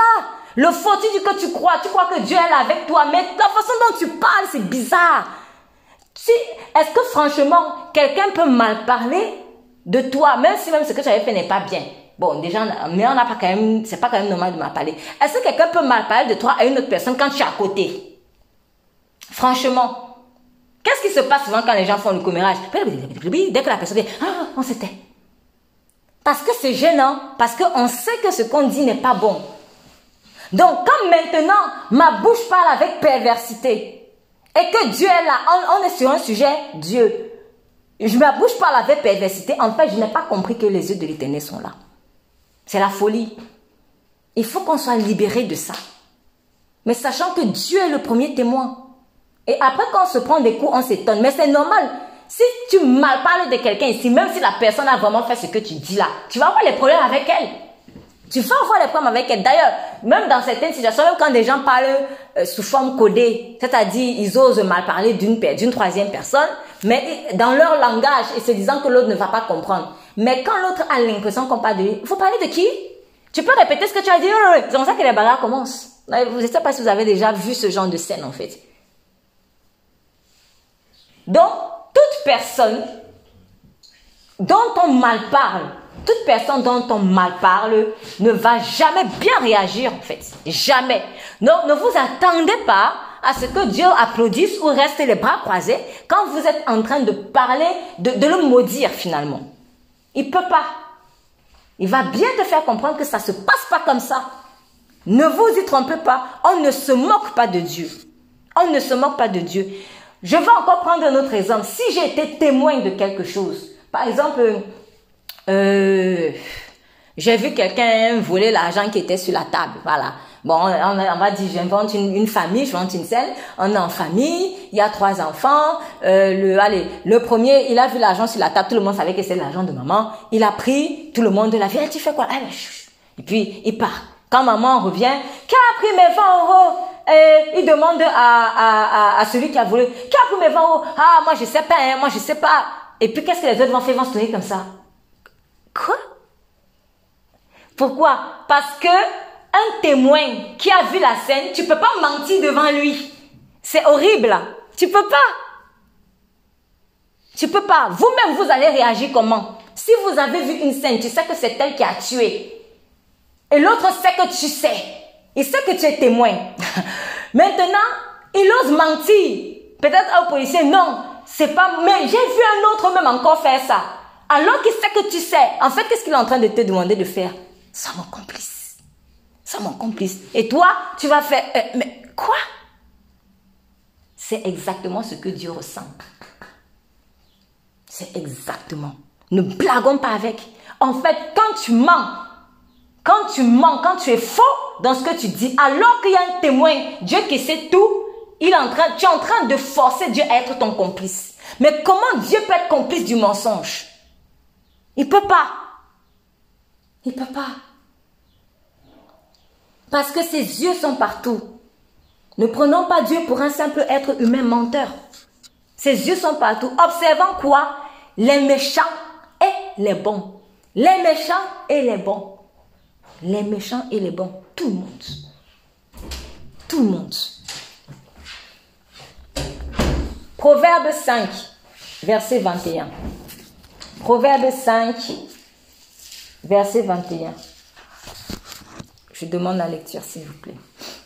En effet, les voies de l'homme sont devant les yeux de l'Éternel, il examine tous ses sentiers. Très bien. Les voies de l'homme sont devant les yeux. C'est-à-dire que pendant que tu es en train de réfléchir, bon, qu'est-ce qu'il faut que je fasse maintenant? Je dois faire ci, je dois faire ça. Dieu t'observe en fait. Et tes pensées sont, en fait, tes pensées sont comme un film. Il voit tout, ce que tu projettes déjà de faire, en bien comme en mal. Il voit. C'est devant ses yeux. Ce que je n'ai pas dit, ce que je n'ai pas dit, mais que j'ai déjà projeté, Dieu voit. Il observe tous ces sentiers, tous ces sentiers, dans tous les chemins que tu empruntes toutes les voies que tu empruntes. Et en passant, sachez que voix, alors, le, mot euh, euh, m'échappe euh, malheureusement, mais j'ai constaté quelque chose, bon, c'est pas grave de toute manière, mais j'ai constaté que le mot qui est souvent utilisé en fait pour traduire sentier, voie, chemin, bon, je l'ai vu dans le proverbe, surtout le proverbe 9, mais il y a d'autres D'autres proverbes, proverbe 9, quand on parle en fait du sentier de la femme étrangère, la femme, euh, oui, la femme étrangère, en fait, c'est ce même mot-là, on l'utilise souvent pour qualifier, euh, euh, pour qualifier la moralité. Voilà. C'est-à-dire, le même mot qui est utilisé pour moralité, comportement, caractère, c'est ça aussi qu'on utilise pour sentier. Donc, ma moralité, c'est devant, c'est devant Dieu. Il voit bien. Je ne peux pas me défiler. Deux Chroniques 16. Qu'une personne ouvre à deux Chroniques 16, verset 9 et une autre Hébreu 4, verset 13. Deux Chroniques 16, 9 et une autre personne Hébreu 4, 13. Donc deux Chroniques chapitre 16, 2 Chroniques chapitre 16, verset 9. 2 Chroniques chapitre 16, verset 9. Et l'autre c'est Hébreu 4, verset 13. Donc je demande la lecture 2 Chroniques chapitre 16, verset 9. Bon, si personne n'est prêt, je vais lire pour deux chroniques. Car l'Éternel étend ses regards sur toute la terre pour soutenir ceux dont le cœur est tout entier à lui. Tu as agi en insensé dans cette affaire, car dès à présent tu auras des guerres. Bon, l'Éternel étend ses regards sur toute la terre pour soutenir ceux dont le cœur est tout entier à lui. Donc, comment Dieu fait pour soutenir en fait le cœur de ceux qui sont tout entiers à lui? C'est parce qu'il étend ses regards sur toute la terre. Donc quand tu vois que, par exemple, Dieu t'a touché, c'est parce qu'il a regardé dans toute la terre et t'a vu. Ah, tiens, il y en a un là qui a le cœur brisé. Cours Parce que Dieu voit. Quel que soit là où tu vas te cacher, Dieu voit. Donc quand tu dis, oh Dieu ne me voit pas, tout ça c'est faux. Quand le diable va te dire oui, Dieu ne t'écoute pas, Dieu ne te voit pas, c'est faux. Pourquoi? Parce qu'il tend ses regards sur toute la terre. Tant que tu es sur terre, là, Dieu te voit en tout cas. Et même si tu sortais de la terre, puisqu'il a tout créé, même si tu vas sur la lune, si quelqu'un a prié sur la lune, Dieu a entendu. C'est ce que Dieu voit. On ne peut pas se cacher quelque part. Donc, Hébreu 4, verset 13. Oui? Aucune créature n'est cachée devant lui, tout est nu et découvert aux yeux de celui qui nous, à qui nous devons rendre compte. Très bien. Est-ce qu'on peut reprendre cette lecture, s'il vous plaît? Très importante. Aucune créature n'est cachée devant lui, tout est nu et découvert aux yeux de celui à qui nous devons rendre compte. Très bien. Aucune créature, être humain, animaux, arbre, tout ce que vous voulez, même la feuille que j'aperçois là, Dieu voit ses nerfs. Aucune créature n'est cachée devant lui. Et tout est comment? Mis à nu. Nu. Nu. Donc, même si j'essaie de me cacher comment, Dieu va voir au travers. Tout est mis à nu en fait. Tout est découvert devant lui. Devant le Dieu, devant qui, quoi, nous allons rendre compte. Et ça, c'est un aspect qu'il faut vraiment intégrer en fait par rapport à cela. Dieu ne le fait pas aussi juste pour le plaisir de témoigner pour témoigner. Mais en fait, Dieu veut lui-même être son propre témoin parce que il va être demain ton juge. Je vais prendre une image très très simple. Vous êtes en procès. Quelqu'un vous a accusé d'avoir tué, je ne sais pas moi, son frère, sa soeur, son enfant. Vous, vous savez que vous n'avez pas tué. Sauf que eh, Bon, peut-être il y a eu des faux témoins. Oui, oui, on l'a vu, hein, on l'a vu. Bon, les faux témoins ont témoigné qu'on vous a vu. Vous êtes vraiment, comme on dit, dans la galère. Parce que vous n'arrivez, vous allez vous défendre comment? Il y a plein de personnes qui sont en prison à cause des histoires comme ça. Hein. Au moment où je parle là, je suis, je convaincue, plein de personnes sont en prison à cause des faux témoignages. Donc, du coup, comme les faux témoins, surtout s'ils sont plusieurs, sont venus, se sont arrangés que non, on va le, on va le clouer en prison. Vous êtes perdu. Donc, même si tu vas parler, parler, parler, parler, on ne va pas te croire. Et alors, imaginez, au moment où le juge veut rendre sa sentence, il dit, bon, j'ai un dernier témoin qui a tout vu et tout entendu. Moi-même. Moi-même. Moi-même, le juge qui juge là. Imaginez comment vont réagir les autres faux témoins. Oh, le juge lui-même. Parce que c'est, parce que c'est plus fort quand c'est le juge lui-même qui est le témoin. C'est plus fort. Il faut qu'il soit vraiment corrompu pour aller vraiment rendre une mauvaise décision. Mais franchement, après avoir entendu les autres témoins, après avoir entendu les autres témoins, ce juge-là, franchement, quand lui-même va se souvenir de ce que lui-même il a vu, quand il va se souvenir de ce que lui-même il a vu, il va dire non, je sais que ce monsieur-là, il n'a rien fait. C'est rassurant quand c'est celui qui juge lui-même qui a aussi vu les choses. C'est très, très rassurant. Et vous qui avez été condamné, par exemple, vous qui êtes accusé, vous allez dire, si, quand le juge va vous dire, moi j'ai vu, ta réaction sera, ah, donc, vous avez vu, vous avez vu la scène. En fait, tu es content. Avant même qu'il n'ait rendu la sentence, tu es déjà content. Pourquoi? Parce que tu sais que le juge, normalement, il va être intègre. C'est rassurant. Donc, quand il est écrit dans Hébreu 14, dans Hébreu, pardon, 4, verset 13, que Tout est mis à nu en fait devant le Dieu devant qui nous allons rendre compte. Cela signifie que Dieu est en train de dire que moi, moi, c'est je vais te juger, mais en fait, je vais te juger sur la base de ce que moi-même j'ai vu de toi et ce que j'ai entendu de toi. C'est ça. Troisième point. Troisième point par rapport au témoignage de Dieu lui-même, c'est que Dieu ne ment pas. Je peux lui faire confiance en fait. Je peux lui faire confiance parce qu'il ne ment pas. Nombre, vers, euh, nombre 23, verset 19. Donc, Nombre chapitre 23. Nombre chapitre 23, verset 19. Et une autre, et Psaume chapitre 12. Nombre 23, verset 19. Non, on va d'abord lire Nombre 23, verset 19 et 1 Samuel 15, 29, s'il vous plaît. Dieu n'est pas homme pour mentir, ni humain pour se repentir. A-t-il jamais parlé sans qu'il tienne parole et n'accomplit-il pas à ce qu'il euh, ce qu'il a déclaré? Très bien. Maintenant, 1 Samuel 15, 29. Celui qui est la force d'Israël ne ment pas et n'éprouve pas de regrets car il n'est pas un homme pour avoir des regrets. Très bien. Donc Dieu ne peut pas mentir. Ce qui veut dire que s'il y a vraiment un témoin en qui tu peux faire confiance, c'est lui. C'est lui. Là, je viens de parler de faux témoins et il y en a.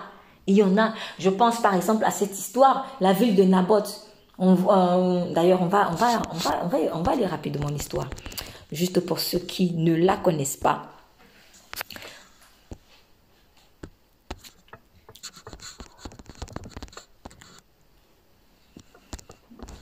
Donc nous allons dans le livre 1 Samuel.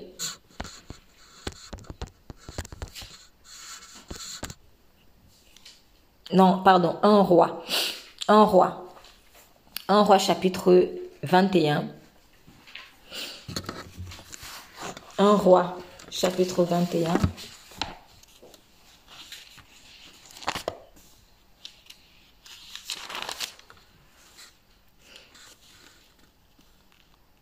À partir du verset premier jusqu'à ce que je dise stop, s'il vous plaît. Quelque temps après ces événements, voici ce qui arriva. Naboth, un habitant de Gisraël, possédait une vigne à Gisraël, près du palais d'Akab, roi de Samarie. Akab fit à Naboth la proposition suivante. Cède-moi ta vigne, je voudrais en faire un jardin potager, car elle est juste à côté de mon palais. Je te donnerai en échange une vigne meilleure, ou si tu préfères, je t'en paierai la valeur en argent. Mais Naboth répondit à Akab Que l'Éternel me garde de te céder la propriété, héritée de mes ancêtres. Akab rentra chez lui, maussade et abattu, parce que Naboth de Gisraël lui avait dit qu'il ne lui céderait pas la propriété héritée de ses ancêtres. Il se jeta sur son lit, tourna le visage contre le mur et refusa de manger. Sa femme, Jézabel, vint le trouver et lui demanda Pourquoi es-tu de si mauvaise humeur et refuses-tu de manger? Il lui répondit j'ai parlé à Naboth de Gisraël et je lui ai proposé de lui acheter sa vigne ou s'il préférait de l'échanger contre un autre, contre une autre. Mais il a répondu Je ne te céderai pas ma vigne. Alors sa femme Jézabel lui dit Est-ce toi qui exerces la royauté sur Israël? Allons, lève-toi, mange et réjouis-toi. La vigne de Naboth de Gisraël, je vais te la donner. Elle écrivit des lettres au nom d'Akab, les là du sceau royal, et les fit porter aux responsables et aux magistrats de la ville où demeurait Naboth. Dans ces lettres, elle leur ordonnait Proclamez un jour de jeûne, installez Naboth au premier rang de l'assemblée, et faites asseoir en face de lui deux vauriens qui l'accuseront d'avoir maudit Dieu et le roi. Puis, menez-le en dehors de la ville et lapidez-le pour le faire mourir. Les gens de la ville de Naboth, les responsables et les magistrats, concitoyens de Naboth, obéirent à l'ordre de Jézabel et firent, ce qu'elle, demandait dans les lettres qu'elle leur avait envoyées. Ils proclamèrent un jeûne, une jeûne et firent asseoir Naboth au premier rang de l'assemblée. Les deux vauriens vinrent se placer en face de lui et se mirent à l'accuser devant tout le monde en disant Naboth a maudit Dieu et le roi. Alors on le fit sortir de la ville et on lapida, le lapida et il mourut. Puis les autorités de la ville envoyèrent dire à Jézabel Naboth a été lapidé, il est mort. Lorsque Jézabel apprit que Naboth avait été lapidé et qu'il était mort, elle dit à Akab Lève-toi, va prendre possession de la vigne de Naboth d'Israël, qui a refusé de te la vendre, car Naboth n'est plus en vie, il est mort. Lorsqu'il entendit que Naboth était mort, Akab se mit en route pour se rendre à la vigne de Naboth de Gisréel, afin d'en prendre possession. Alors l'Éternel adressa la parole à Élie euh, de Tishbé en ces termes. Mets-toi en route, va trouver Akab, le roi d'Israël, qui vit à Samarie. En ce moment, il se trouve dans la vigne de Naboth, où, est allé pour en, euh, il est allé pour en prendre possession. Tu lui parleras en ces termes. Voici ce que déclare l'Éternel. Quoi? Après avoir, euh, après avoir assassiné l'homme, tu prétends prendre possession de ses biens? Tu ajouteras. Voici ce que déclare l'Éternel. À l'endroit même où les chiens ont léché le sang de Naboth, ils lécheront aussi le tien. En voyant Élie, Akab s'écria Ah, te voilà, mon ennemi. Tu m'as donc retrouvé. Élie répondit Oui, je t'ai retrouvé parce que tu t'es vendu toi-même au mal, euh, au mal en faisant ce qui déplaît à l'Éternel. Eh bien, voici ce qu'il déclare Je vais te frapper d'un grand malheur. Je te balayerai de la surface de la terre, toi et ta descendance. Je retrancherai d'Israël tous les hommes de ta famille, qu'ils soient esclaves ou hommes libres. Je traiterai ta famille comme celle de Jéroboam, fils de Nébat, et celle de Baécha, fils de Haïa, parce que tu m'as irrité et que tu as entraîné Israël dans le péché. L'Éternel annonce aussi quelque chose concernant Jézabel. Les chiens de la, la dévoreront près du rempart de Gisréel. Tout membre de ta famille, Akab, qui mourra dans la ville sera mangé par les chiens, et celui qui mourra dans la campagne sera déchiqueté par les rapaces. En vérité, personne ne s'était jamais vendu au mal autant qu'Akab en faisant ce que l'Éternel considère comme mal. C'est que sa femme Jézabel y poussait. Il agit de façon abominable en adoptant le culte des idoles, tout comme les Amoréens que l'Éternel avait dépossédés en, faveur des Israélites. Amen. Très bien. On va s'arrêter là. Donc, euh, vous voyez donc l'histoire, euh, c'est quelqu'un qui s'est fait tuer et devant dans un procès. Lorsqu'on c'était la condamnation à mort, il y a eu un procès, il y a eu un juge, il y a eu des témoins. Sauf qu'en réalité, c'est un simulacre de procès. Tout était faux. Et il y a plein d'histoires qui arrivent comme ça. Des gens sont condamnés à mort ou condamnés en prison, alors que les juges et les témoins qui sont faux sont complices. Il y a eu des témoins, mais ils étaient des faux témoins. Et, sauf que ils avaient fait ça, mais ils avaient oublié qu'il y a un témoin. Premièrement, bon, on ne connaît pas très bien la, vie de, de, Naboth, donc je ne peux pas dire si vraiment euh, c'était quelqu'un qui avait la crainte de Dieu en tant que tel ou pas. Mais il y a un petit indice quand même qui peut laisser supposer qu'il y avait en lui un soupçon d'intégrité. Parce que il dit, il dit, quand euh, pardon, Akab vient lui parler, verset 3, que l'Éternel me garde de te donner l'héritage de mes pères.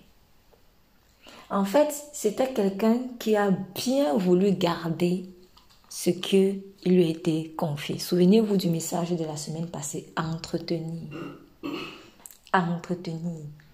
Que l'Éternel me garde de te donner l'héritage de mes pères. Il n'a pas eu peur ici que ce soit un roi. Il n'a pas eu peur ici que, je ne sais pas moi, il n'a pas regardé à l'argent parce qu'on aurait pu, euh, il était prêt à lui donner beaucoup d'argent puisqu'il dit, euh, Cède-moi ta vigne pour que j'en fasse un jardin potager car elle est tout près de ma maison. Je te donnerai à la place une vigne, une vigne meilleure. Ou si cela te convient, je te paierai la valeur en argent. Il n'a pas voulu quelque chose de plus grand il n'a pas voulu la valeur en argent de ça. Il a gardé le bien qui lui avait été confié en l'état. C'était quelqu'un de fidèle. Ça, c'est l'esprit de fidélité. Parce que l'esprit intéressé va se dire, je peux avoir une plus grande vie, je peux avoir de l'argent. C'était pas ça. Quand Dieu nous confie des choses, nous, on est souvent prêts à aller vendre ça pour des biens de ce monde, en fait à vendre ça à des akab, des personnes vraiment à la moralité douteuse. Mais Naboth a voulu rester fidèle en fait. Il a voulu rester fidèle à ses pères. Et il le faisait en tout cas, moi je crois, par crainte de l'éternel. C'est pour ça qu'il dit que l'éternel me garde que l'Éternel me garde. Je ne sais pas quelle était euh, la, promesse qui a été faite quand l'héritage lui était donné, mais s'il met l'Éternel dedans, c'est que s'il a vraiment pas crainte de Dieu, il n'a pas voulu faire ça. Et c'est à cause de cette crainte de Dieu-là qu'on l'a tué. Donc, il y a eu des témoins qui sont venus dire oui, on l'a vu insulter le roi et insulter Dieu, machin, machin, mais ils avaient oublié qu'il y avait un autre témoin. Donc, pour ma part ici, l'œuvre de Naboth a parlé.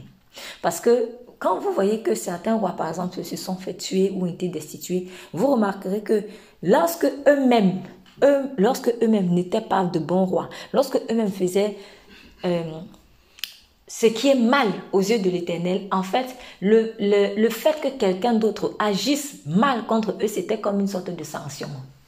Voilà, on le voit. Tel roi mal agi, et puis Dieu envoya Nebuchadnezzar à Babylone pour venir les. Tel roi mal agi, et puis on a envoyé des Assyriens pour venir faire. Tel mois, euh, les, les, les, Israélites se sont mal comportés, on a envoyé les Moabites contre eux. Donc en fait, tu as semé le mal, tu récoltes le mal.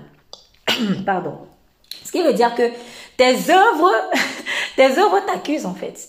Tes œuvres elles-mêmes témoignent que ce qui t'arrive là, non, tu as cherché. Mais ici là, Ici, là, on n'avait pas reproché quelque chose de particulier à Naboth, en fait. Donc, quelque part, pour ma part, ici, on peut dire que l'œuvre a, parlé.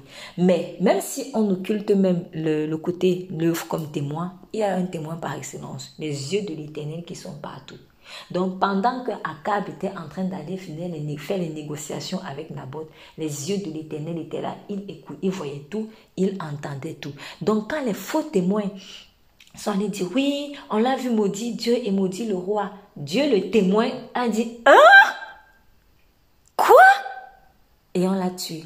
Bon, Naboth, viens dans ma maison, c'est pas grave, on va régler ça. c'est ça. Ne pensez pas que quand peut-être Dieu laisse, entre guillemets, faire certaines choses, c'est parce qu'il est d'accord. Mais c'est parce que le revers que tu vas avoir va être colossal. Faisons très très attention parce qu'il y tient en fait à sa justice et il ne peut pas mentir.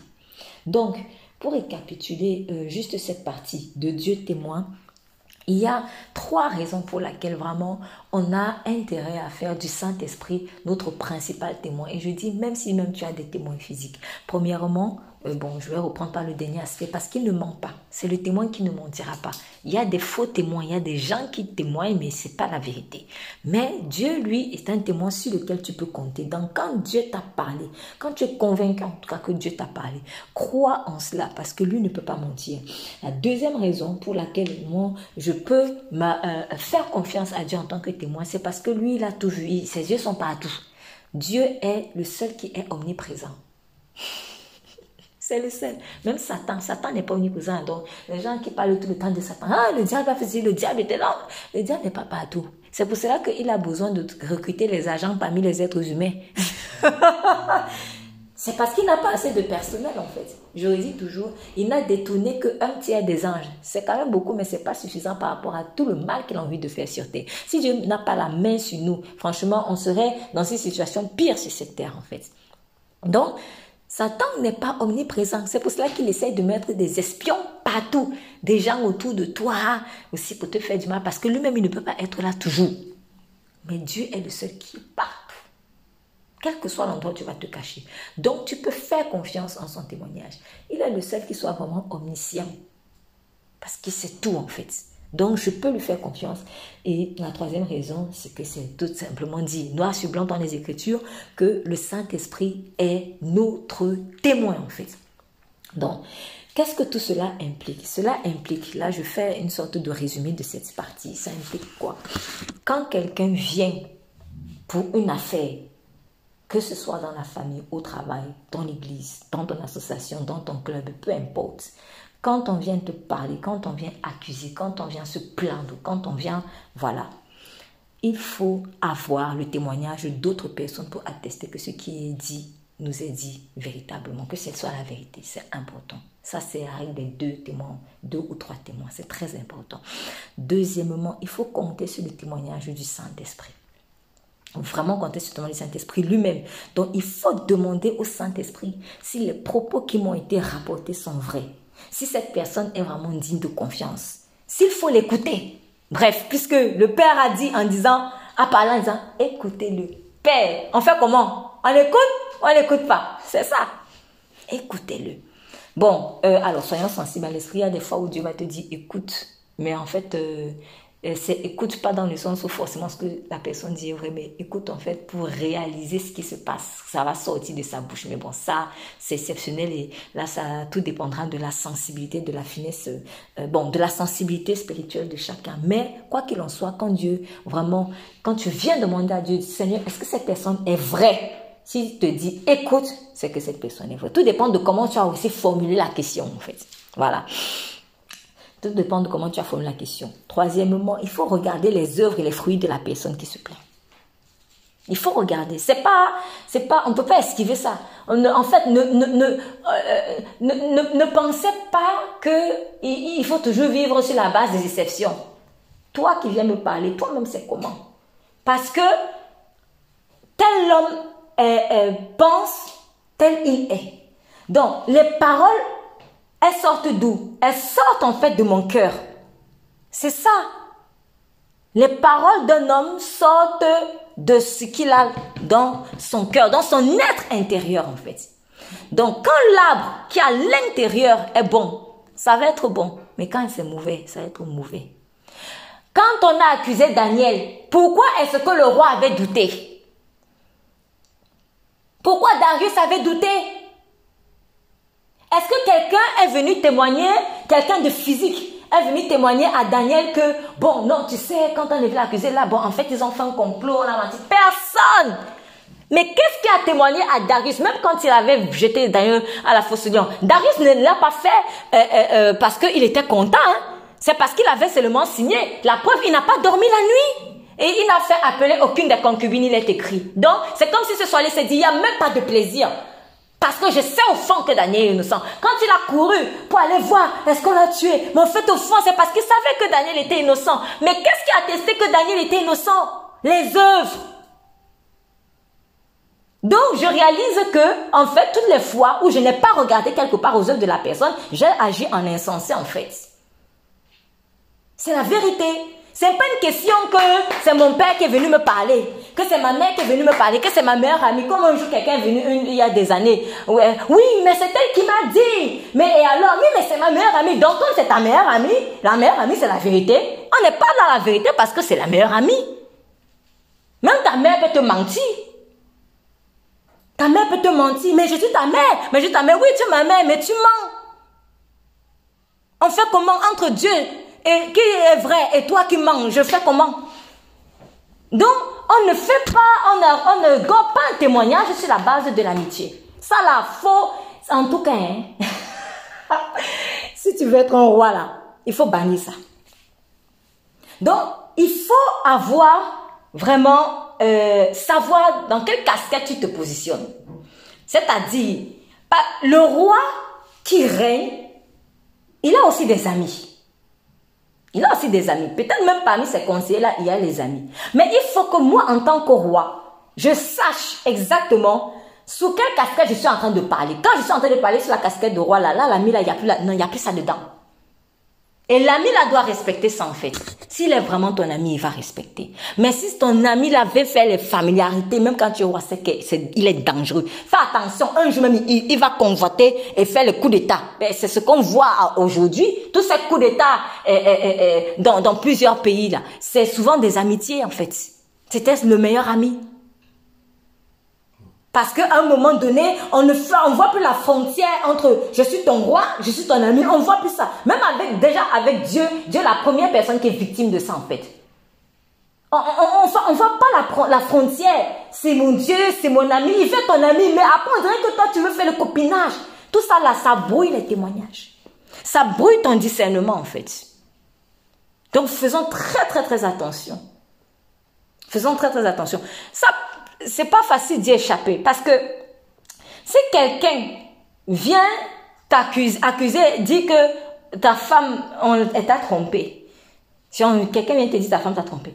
Si c'est un étranger, quelqu'un que je connais pas bien, qui vient me dire ça, je vais dire, hum, ah, bon, ah, lui-même c'est qui? Bon, mais si c'est mon meilleur ami qui vient me dire, là, je vais commencer même à suivre ma femme. Donc, en fait, pourquoi je donne cet exemple? C'est pour vous montrer la puissance, en fait, du lien que je peux avoir avec la personne. Maintenant, à ce niveau-là, on comprend mieux pourquoi Dieu nous dit de ne pas marcher par la chair, mais par l'esprit. Parce que l'esprit ne fait pas le copinage. Et aussi, on comprend mieux pourquoi euh, l'apôtre Paul a dit, nous ne connaissons plus, et il puisse parler de Christ, hein. Nous ne connaissons plus dans la chair, mais nous connaissons dans l'esprit. Il faut quand, c'est-à-dire dans certaines situations, j'ai même envie de dire dans toutes les situations, il ne faut pas regarder la personne qui est en face de toi, l'ami là, c'est-à-dire dans la chair, il faut apprendre à voir les gens dans l'esprit. En fait, quand j'apprends à voir les gens dans l'esprit, c'est à ce moment-là que je peux soit honorer ou soit peut-être me méfier ou tout ça. Il faut apprendre à connaître les gens dans l'esprit en fait. C'est pour ça qu'il faut absolument supplier Dieu qu'il nous fasse marcher par son Saint-Esprit. Il faut connaître par l'esprit. C'est ton meilleur ami, c'est ton meilleur ami, mais tu le connais dans l'esprit. faut arrêter ça. L'esprit de Moab, n'aime pas ça. L'esprit de Moab n'aime pas qu'on se connaisse dans l'esprit en fait. Parce que lui, il faut toujours qu'il fasse son Moab. Voilà, coller, coller, coller, coller, coller. Mais à force d'être collé, collé, mais tu n'arrives pas à voir qui c'est. Je donne un exemple. Si quelqu'un marche tout le temps avec moi comme ça, bon, voyez, par exemple les, Bon, je ne sais pas si ça va être un bel exemple. Bon, je, vais, je vais m'essayer de, de, de, le prendre. Des, des, des, des, siamois. Mais des siamois qui peut-être sont collés au niveau de... Ça dépend de comment ils sont collés. Mais en tout cas, qu'ils sont collés de telle sorte qu'ils ne se regardent pas forcément face à face. Donc peut-être ils sont collés à ce niveau-ci. Voilà. Voilà, on va dire ça comme ça. Donc presque, presque au niveau du dos. Donc partout où ils, où ils vont, où l'un va, l'autre va aller. Partout où l'autre va aller, l'un va aller. C'est comme ça, ils sont collés. Donc, euh, vous savez, quand c'est comme ça, plus la personne est proche, peut-être on peut se dire, ça va être plus facile de la connaître. Oui, c'est vrai. A priori, ça, devrait. A priori, ça devrait. Mais, il y a souvent un truc qui fait que, rien que parce qu'on est à côté de la personne, on se dit, que comme je suis à côté de la personne, assurément je sais tout. Mais ça ne suffit pas. Parce que pour que je sache la personne avec qui je suis collé collé, il faut une communion. Si elle ne me dit jamais rien, je ne saurais rien. Même si on est collé, tu peux vivre avec quelqu'un dans la même maison, mais tu ne le connais même pas. Il y a des, des mariages en fait qui se brisent parce que 20 ans plus tard, la personne dit, mais je ne t'ai jamais connu en fait. Tu étais capable de faire ça après 20 ans. Donc, moi, je crois que quand tu marches trop collé-collé avec quelqu'un, puisque tu te contentes de sa présence, tu ne vas pas toujours le regarder face à face. Pourquoi? Parce que si tu regardes tout face à face, en fait, ça t'ennuie. Je ne sais même pas pourquoi on est comme ça, mais euh, je pense que c'est une mauvaise façon de réfléchir. C'est-à-dire, on se dit, comme je suis proche de la personne, je n'ai pas besoin de plus que ça proche physiquement de la personne, je n'ai pas besoin de plus que ça en fait pour la, pour la connaître. Et c'est l'erreur que le fils aîné, dans la parabole du fils, euh, prodigue, a fait. Prodigue, prodigue, prodigue. C'est l'erreur qu'il a commise. Je suis dans la maison du père, donc je n'ai pas besoin de connaître plus que ça. Parce que pour lui, le fait d'être physiquement dans la maison faisait office de je suis validé. Ou alors fils de je connais le Père. Donc, quand tu marches collé-collé avec quelqu'un, il y a des gens, ils, vont toujours marcher collé-collé, mais souvent ils négligent le fait de se regarder face à face. Ce que Dieu veut, ce n'est pas que tu marches collé-collé comme ça avec lui, c'est que toute ta vie, face à face, face à face, face à face, face à face face à face. Et c'est le mystère qui se cache derrière les dix vierges où il a dit aux, euh, cinq folles, je ne vous ai jamais connu. Elles étaient vierges. Donc il y avait une proximité quelque part. Mais laquelle Quel type de proximité? Il y avait peut-être une proximité en mode hommage collé. Mais est-ce qu'on se regardait face à face? Parce que quand tu regardes face à face, tu vois qui est qui. Les yeux sont la lumière du corps. Si, c'est un jeu un jour que j'ai fait euh, dans le cadre d'une formation, si, dit ça consistait à se regarder pendant longtemps. Après cinq minutes, tous les participants faisaient ça.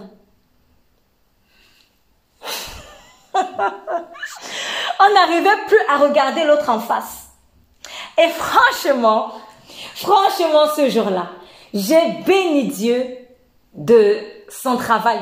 Parce que, comme je savais que les yeux sont la langue du, du, du corps, je me suis dit, Seigneur, tu ne me laisses pas flancher. Du coup, pendant, mais vraiment, ça a mis longtemps, on n'a pas fait moins de 20 minutes. Hein. On n'a pas fait moins de 20 minutes, on arrive 20 à 30 minutes. Je vous dis la vérité. Donc, pendant tout ce temps, j'ai fixé la personne comme ça. Et j'étais à l'aise. Mais je vous assure, on m'aurait donné un exercice comme ça quelques années plus tôt, j'aurais fui. Et je n'en ai, et je comprenais en fait tout ce qui fuyait. Pourtant, c'était, ah, pourtant, pour la plupart d'entre eux, c'était des amis proches, intimes comme ça. Mais maintenant, regardez face à face les yeux, il n'arrivait plus. Amis intimes, je vous dis la vérité. Je vous dis la vérité. Des amis intimes. Moi, je n'étais pas, pas, je suis pas forcément intime avec eux. Mais des amis intimes, quand, maintenant, parce qu'on changeait les partenaires, quand maintenant ça arrivait, il n'arrivait plus. Et là, je réalise, je me, dis, je me suis dit, waouh, vous êtes tout le temps comme ça. Mais maintenant, le jour, on dit, regarde les yeux dans les yeux. Tu fuis. Pourquoi? Parce que quand on te regarde dans les yeux, tu as l'impression qu'on voit l'intérieur. Et c'est la vérité. Donc, Dieu ne veut pas que tu sois collé-collé comme ça. Il veut que tu regardes en face. Et cette histoire de croire que le fait d'être proche de quelqu'un, c'est ça qui valide, c'est faux. Tu peux être proche de Jésus sans être vraiment proche de Jésus. La proximité dont Jésus parle, c'est une proximité de regard, face à face. Dieu veut te voir, il veut te rencontrer en fait.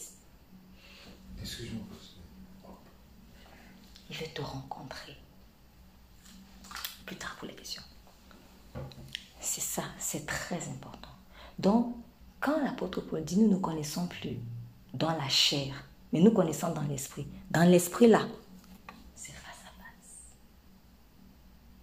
apprends à savoir qui est la personne qui est en face de toi.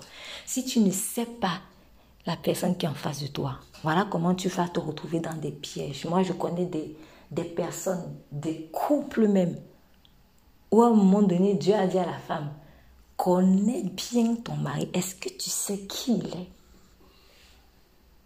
Et en fait, la personne se rendait compte que son mari était en train de préparer pour la tuer. Pourtant, il parlait de Dieu. Pourtant, il servait Dieu mais n'était plus vraiment avec Dieu. Donc l'homme qu'elle connaissait physiquement, avec qui elle dormait, avec qui il y a eu des enfants, elle ne l'avait pas à un moment donné connu dans l'esprit. Il a fallu fuir. Heureusement qu'elle a fait attendre. Enfin, fuir, en tout cas, Dieu a dû séparer parce que là, il y avait déjà mordant. Faisons attention. Faisons très, très, très, très attention. Ça n'arrive pas qu'aux autres, ça arrive aussi même à celui dans la famille de Dieu en fait. Apprenons à connaître. Il est avantageux pour moi de connaître qui j'ai en face de moi parce que quand la personne va savoir qu'elle est connue, qu'elle est mise à nu, ça va l'obliger aussi à se ranger en fait. En fait, l'idée, ce n'est pas que la personne se sente condamnée, c'est pas le but de Dieu. Dieu ne veut pas condamner, il veut sauver, mais il a besoin de te dévisager pour que tu réalises que en fait peut-être sans lui tu es nu et que tu te dises mince, il faut absolument que je sois habillée. Donc ne crois pas que parce que tu es proche de Dieu physiquement ou je sais pas moi comment euh, avec quelques petits signes euh, voilà euh, c'est bon. Non, il veut maintenant. Regarde-moi. Regarde-moi et tu veux fuir. Mais pourquoi tu fuis, mon enfant? Et là, peut-être tu vas dire, comme Adam, ah, j'ai découvert que je suis nu.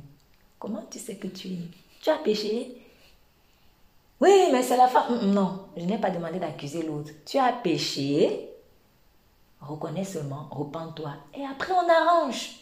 C'est tout ce qu'il veut en fait. Donc, le face-à-face avec Dieu, c'est pour la restauration de l'amour entre Dieu et moi. C'est pour ça qu'il faut que j'apprenne à regarder face à face, les yeux dans les yeux. Donc, quand vous voyez ça, si l'œil humain, si l'œil humain a une telle puissance, imaginons donc les yeux de Dieu lui-même. quand il dit que ses yeux sont partout. Imaginons. Imaginons. Donc on ne peut pas s'amuser à faire des choses du mal en cachette et croire que Dieu va rester comme ça. Il peut pas. C'est pas en Dieu que tu crois, tu crois autre chose. Je sais pas, tu crois peut-être en un Dieu que toi-même tu t'es fabriqué. Parce que le Dieu que tu t'es fabriqué là, il est comme toi. c'est ça. On fabrique des dieux à notre image. C'est ce que l'Éternel dit par exemple quand ses reproches à plusieurs reprises, ils se sont fait des dieux faits de main d'homme. Il a créé, il a pris le bois, il a taillé sa statuette. Et ces dieux-là sont comme eux-mêmes. Ils ne voient pas, ils n'entendent pas, il ne, fait rien, il ne nourrit pas, il ne mange, il ne fait rien. Parce que c'est un Dieu inerte. Ah oui, ça c'est mon Dieu, ça c'est mon Dieu. Mais si ça là c'est mon Dieu, ça là ça n'a pas Dieu. Ça ne peut rien voir. Donc je ne peux pas aller me plaindre chez lui. je ne peux pas aller lui réclamer justice parce que lui n'a rien vu. Si c'est mon Dieu, il n'a pas la bouche. Il ne parle pas. Même si je lui ai dessiné la bouche, ça ne parle pas. Donc, je vais passer ma vie à faire des monologues. Et c'est un Dieu qui ne peut pas me défendre. D'ailleurs, un jour, pour la petite anecdote, je me souviens de quelqu'un, on parlait de quelqu'un euh, qui, euh, voilà, elle avait ses fétiches. On lui avait dit qu'il faut toujours mettre les fétiches dans la poche, ça va te protéger. Et puis, un jour, quelqu'un me fait la remarque en me disant, mais c'est qui qui protège finalement l'autre? C'est toi qui protèges les fétiches c'est les fétiches qui te protègent Je me suis j'ai ri ce jour-là. J'avais ri, mais en fait, je me rends compte que, mais en fait, déjà, même étant petit de Saint-Esprit, il parle, il parle, il parle, en fait, il me parlait. Il me parlait, il me disait, ne fais pas, ne, ne, ne, ne les suis pas. C'est stupide. Tu prends, mets dans la poche, dans la poche. Si on te dit, oui, fais attention, il faut pas qu'on voit ça, il faut pas qu'on mouille. Donc tu fais tout pour protéger ça. Mais en fait, c'est qui qui protège l'autre C'est le fétiche qui te protège ou c'est toi qui protège le fétiche voyez un peu le niveau de stupidité dans lequel on tombe souvent. Oui, voilà, c'est ça, c'est mon Dieu. Tu, tu nettoies bien. Mais c'est qui qui doit me garder? C'est qui qui doit prendre soin de moi? C'est moi qui prends soin de ça ou c'est lui qui prend soin de moi? C'est bizarre. Tu ne peux pas protéger Dieu. Mais c'est Dieu qui te protège. Donc, si c'est toi qui protèges ça là tout le temps, là, c'est pas Dieu là-bas. Donc là, j'ai pris l'exemple, par exemple, d'un objet qu'on peut euh, estimer que c'est Dieu, mais je peux aussi prendre l'exemple d'un Dieu imaginaire. Parce que Dieu aussi, les dieux imaginaires qu'on se fait là. Bon, alors, moi, je m'imagine que Dieu ne me parle pas. Et, je m'imagine aussi que... Bref, tu t'imagines un, nombre de choses que toi-même tu veux ou alors que d'autres personnes t'ont inculqué sans réfléchir. Mais arrête-toi un moment donné. Un jour, quelqu'un est venu me demander, s'il te plaît, prie pour moi.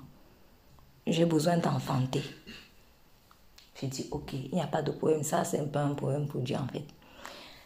J'ai donc décidé de prendre un petit programme de prière spécifiquement pour ça. Le premier jour, j'ai demandé au Seigneur, ici, là, le problème de l'enfantement, c'est comment? Il me dit, premièrement, elle est dans des mauvaises alliances. Elle est dans des mauvaises alliances, il faut qu'elle sorte de là. Deuxièmement, tu lui poseras cette question. Comment peux-tu demander un fils à celui que tu dis qu'il ne peut pas avoir de fils? Je répète, comment tu peux demander un enfant à quelqu'un que tu dis, il lui-même, il ne peut pas avoir de fils. Je suis aussi allée lui poser la question. Euh, Dieu m'a dit de te dire Comment tu peux demander à Dieu un fils, un enfant, alors que toi-même tu dis que Dieu ne peut pas avoir de fils Elle m'avait jamais parlé de ses croyances en réalité. Hein. Moi, je suis allée seulement par la foi. Elle dit, je comprends pas. Je dis, je répète il m'a dit ceci. Donc, toi-même, tu vas confirmer si c'est vrai ou pas. Comment tu peux lui demander un enfant à Dieu alors que toi-même tu dis Dieu, toi, tu ne peux pas avoir de fils Et puis elle a souri. Et là, j'ai donc conclu. Donc, en fait, tu as cru ou tu crois qu'il ne peut pas avoir de fils. Et comment toi, tu vas lui demander un fils? Il y a souvent des croyances En fait, il faut que, même si c'est, même si c'est mon grand-père que j'aimais beaucoup là qui m'a appris ça, il faut que j'ai l'humilité aussi de réfléchir quand même sur la logique des choses. Et comment, et je vais rajouter ceci, comment je veux dire, moi je dis oui, nous sommes tous enfants de Dieu. Quand on commence, nous sommes tous enfants de Dieu. Tu dis que tu es enfant de Dieu, mais n'est-ce pas, tu viens de dire que je ne peux pas avoir de fils? mais toi, tu te considères enfant de Dieu. Mais tu dis qu'il ne peut pas avoir de fils. Mais c'est parce que toi, tu regardes que pour avoir le fils, il faut absolument faire ce que toi, tu crois que tu dois aller faire avec ton mari ou ta femme. Fils, c'est pas seulement ça. Adam, fils de Dieu, il est écrit. Adam est fils de Dieu. Il est écrit quand on parle de la généalogie du Christ là. On a dit Adam, fils de Dieu. D'ailleurs, on va pour que tout le monde voit. Parce que c'est bien que tout le monde voit. Nous sommes dans Luc normalement.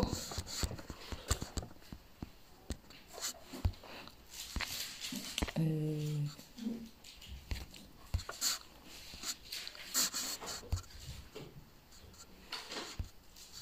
vous voulez lire? Allez, oui. Euh, on va lire euh, peut-être quatre versets un peu plus tôt. Alors, fils de Jacob, fils d'Isaac, fils d'Abraham, fils de Tara, fils de Nachor, fils de Séruk, fils de Rago, fils de Phalek, fils d'Héber, fils de Salah, fils de Canaï, Caïnam, fils d'Arpachap, fils de Sem, fils de Noé, fils de Lamech, fils de Mathusala, fils d'Enoch, fils de Jared, fils de Malélé, fils de Caïnan, fils d'Enos, fils de Seth, fils d'Adam, fils de Dieu. Donc, nous sommes dans Luc chapitre 3, verset, donc, alors on va pas tout lire, mais bon, euh, à partir du verset 23, on vous dit Jésus avait environ 30 ans lorsqu'il commença son ministère, étant comme on le croyait, mais en lui, dans la chair, comme on le croyait, fils de Joseph, fils d'Élie, fils de Matat, fils de Lévi, fils de ceci, fils de cela, fils de Mathusala, fils d'Enoch, fils de Jared, Bon, pardon, je retire ce que j'ai dit, fils de cela, pardon. Fils de Jared, fils de Malilel, fils de Caïnan, fils d'Enos, fils de Seth, fils d'Adam, fils de Dieu. Adam même est appelé fils de Dieu. Même Adam, Adam. Adam, c'est-à-dire celui, celui qui a, par la porte, qui a été, malheureusement, qui a fait entrer en fait le péché dans le monde. Lui, il est appelé fils de Dieu. Et maintenant, celui qui vient nous sortir du péché, on doit pas, on doit, on doit l'appeler comment? Réfléchissons.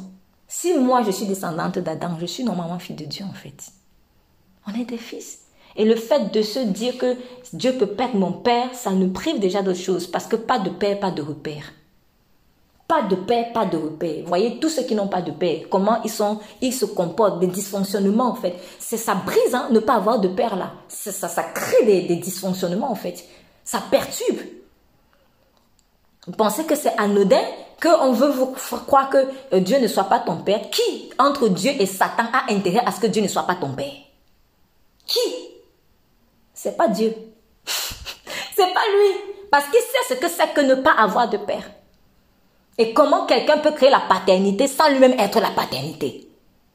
Parce que tout ce qu'il a créé, c'est ce que lui-même il est. Il est la source de ça. Donc il est mon père. Dieu m'a permis d'aller un peu plus loin. Donc du coup, pour revenir vraiment à, pour terminer, euh, sur les deux témoins, j'aimerais qu'on n'oublie pas ceci que dans l'Apocalypse en fait, donc il y a euh, Dieu nous parle des deux témoins en fait qu'il va envoyer. Donc ce mystère de deux témoins pour établir la justice divine, c'est très très important parce que jusque dans le dernier livre de sa parole, on voit à quel point en fait ces deux témoins-là sont. Et ils viennent, pardon, ont leur place, et leur place est capitale. Et ils viennent dans un contexte de jugement. Ils viennent dans un contexte de jugement. Donc, vous voyez bien le parallèle entre les deux témoins ou trois dont on a besoin quand il y a un procès, quand il y a une injustice ou un truc comme ça pour établir la justice. Et du coup, les deux témoins de l'Apocalypse qui viennent dans un contexte, qui viennent dans un contexte de, de, de, de jugement en fait jugement de la terre. Donc le fait que ces deux témoins-là apparaissent suppose qu'il y a un lien direct entre les deux témoins dont on parle dans l'Apocalypse est la révélation des choses cachées par Dieu. Pourquoi? Parce que Apocalypse, en fait, c'est apocalypto, révélation. Donc, on parle de révélation des choses qui sont cachées. Ce qui veut dire que quand Dieu impose les deux témoins, c'est pour que les choses qui étaient cachées soient révélées. Renier donc le principe des deux témoins, donc revient à attaquer l'esprit de la révélation. C'est pour cela que Dieu ne blague pas avec en fait. Et que tu peux avoir très très mal si tu fais ça. Donc si je renie le principe des deux témoins devant une accusation, ça revient subtilement en fait à attaquer l'esprit de révélation. Ça revient à attaquer le jugement de Dieu. Ça revient à ignorer que Jésus-Christ revient bientôt. En fait, derrière chaque principe petit principe, entre guillemets, hein, parce que peut-être derrière chaque petit principe que je peux appliquer, il y a un grand principe ou un grand mystère qui est derrière. Par exemple, derrière le principe selon lequel le mari doit aimer sa femme, la femme est soumise à son mari. En fait, il y a le mystère de Christ et l'épouse derrière. Il y a toujours un grand mystère derrière chaque principe que Dieu nous donne. Donc, derrière le principe de il faut deux témoins pour une accusation, il y a ce grand mystère, en fait, du jugement de Dieu du retour de Christ. Donc, quand j'attaque ce principe-là, je reviens à attaquer en fait le jugement de Dieu ou l'esprit de la révélation ou alors le retour de Christ. Donc, n'oublions pas cela. Il ne faut pas violer en fait ce principe-là parce que on se, on se, on se crée des problèmes. Donc, en un mot, Dieu est un Dieu de justice. Il a des principes. Et Dieu ne va pas changer ses principes à cause de mes beaux yeux. C'est à moi de m'aligner. Je suis le, le gâteau, la pâte de gâteau, et Dieu est le moule. Donc, je viens prendre la forme en fait du moule. Ce n'est pas au moule de s'adapter à moi. Et franchement, moi personnellement, en tout cas, je réalise que chaque fois qu'il y a un principe, en tout cas divin, que j'ai violé, eh bien, il y a un dysfonctionnement quelque part, ça va pas.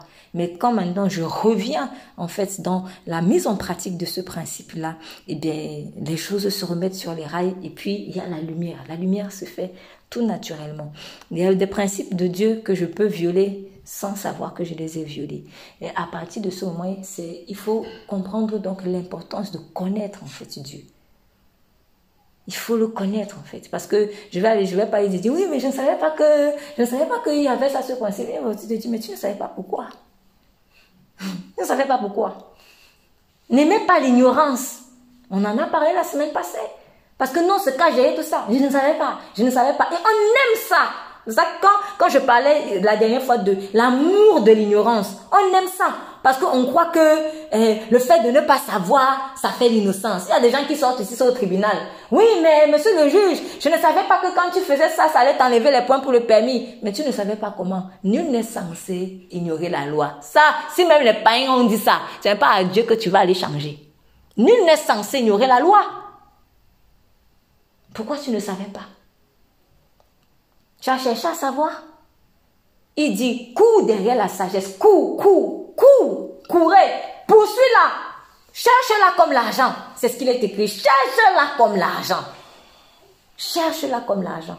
Donc tu ne savais pas parce que tu n'as pas cherché la sagesse comme l'argent. Comme la nature a horreur du vide. Si ce n'est pas derrière la sagesse que tu courais, tu courais derrière quoi en fait? Donc finalement, on n'aura rien à dire. Donc de grâce, Aimons vraiment le Seigneur, cherchons à connaître sa parole, cherchons à le connaître face à face, dans l'esprit, non plus dans la chair.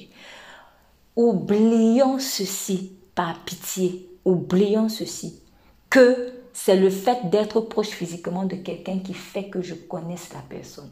Sinon, je vous assure, vous allez pleurer. Celle qui pleure qu'aujourd'hui, c'est sa meilleure amie qui est venue voler son mari, entre guillemets, là. C'est qu'elle n'a jamais connu, en fait, cette personne. Ou que sa propre sœur a fait ça. C'est que tu ne connaissais pas ta sœur. Surtout quand Dieu est dans l'affaire. Parce que Dieu va tout faire pour t'avertir. Dieu avertit. Il donne des signaux. Ah non, c'est ma sœur, c'est ma sœur. Ah, tu ne la connais pas. Cherche à connaître les choses et les personnes dans l'esprit. Le but, j'insiste, le but n'est pas de condamner la personne. Mais c'est que toi, tu marches dans la sagesse, que tu as la bonne attitude. Et pour moi, en tant que témoin, quand je viens me plaindre, il ne faut pas que je fasse comme, euh, euh, euh, les, certains Israélites. C'est dans, on va aller dans Isaïe. Ils se plaignent. Alors, si je vais retrouver le passage.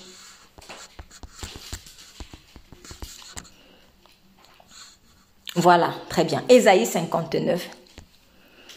Quand je lis Ésaïe 59.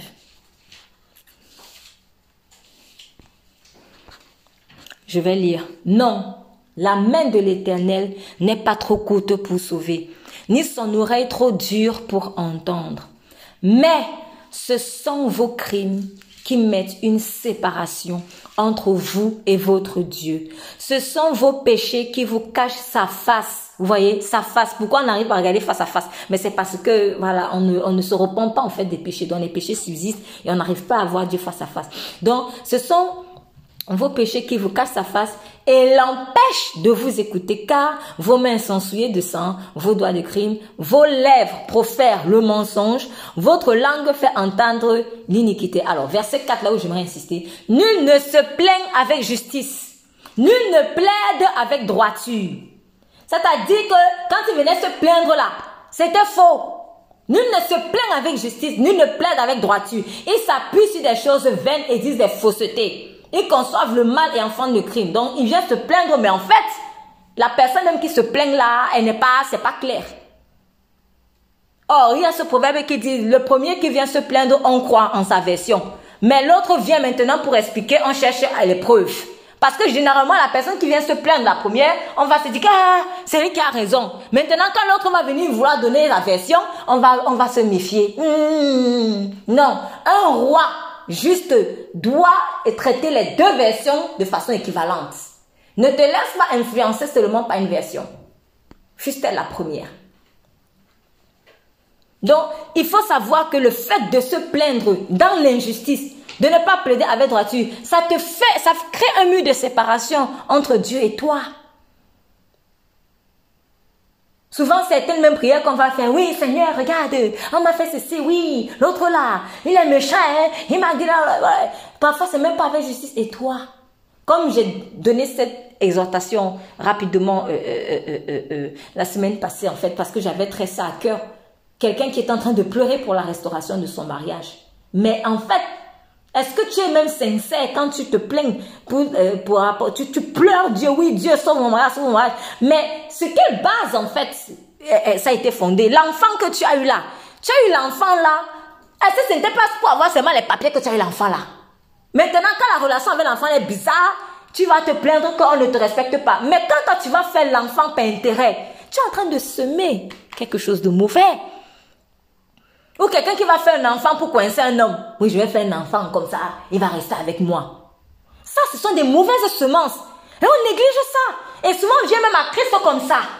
Ah, c'est mon enfant, hein, c'est mon enfant. Mais l'enfant là, dans quelles circonstances tu l'as eu en fait? Tout ça là, ce sont des œuvres qui vont t'accuser demain. Donc, il faut régler ça vite, vite avec Dieu. Donc, quand tu viens présenter la situation à Dieu, présente-lui les fondations de la chose. Ne viens pas appeler Dieu comme un pompier alors que c'est toi qui as mis le feu. Donc, sois, plaidons avec justice. Plaidons avec justice. Soumettons les choses au juge, mais vraiment avec justice. C'est très très important. Ça là, ça ferme la porte. Le mariage que j'ai fait là, est-ce que c'est parce que j'aimais vraiment cet homme, cette femme? C'était sa position sociale que je cherchais. C'était sa position sociale qui m'intéressait. Ou parce que je ne voulais juste pas être seule. Est-ce que j'aimais vraiment cette personne? Est-ce que j'étais vraiment amoureuse de cet homme-là même? Ou alors c'est juste parce que je me sentais seule Ça, ce sont des mauvaises fondations. Et maintenant, on s'est marié. Quand le mariage ne fonctionne pas, je vais encore pleurer, Dieu reste mon mari, mon mari m'a trompé, tout ça. Mais toi-même, tu l'as même vraiment aimé? Je peux aussi dire le sens inverse, hein, l'homme aussi.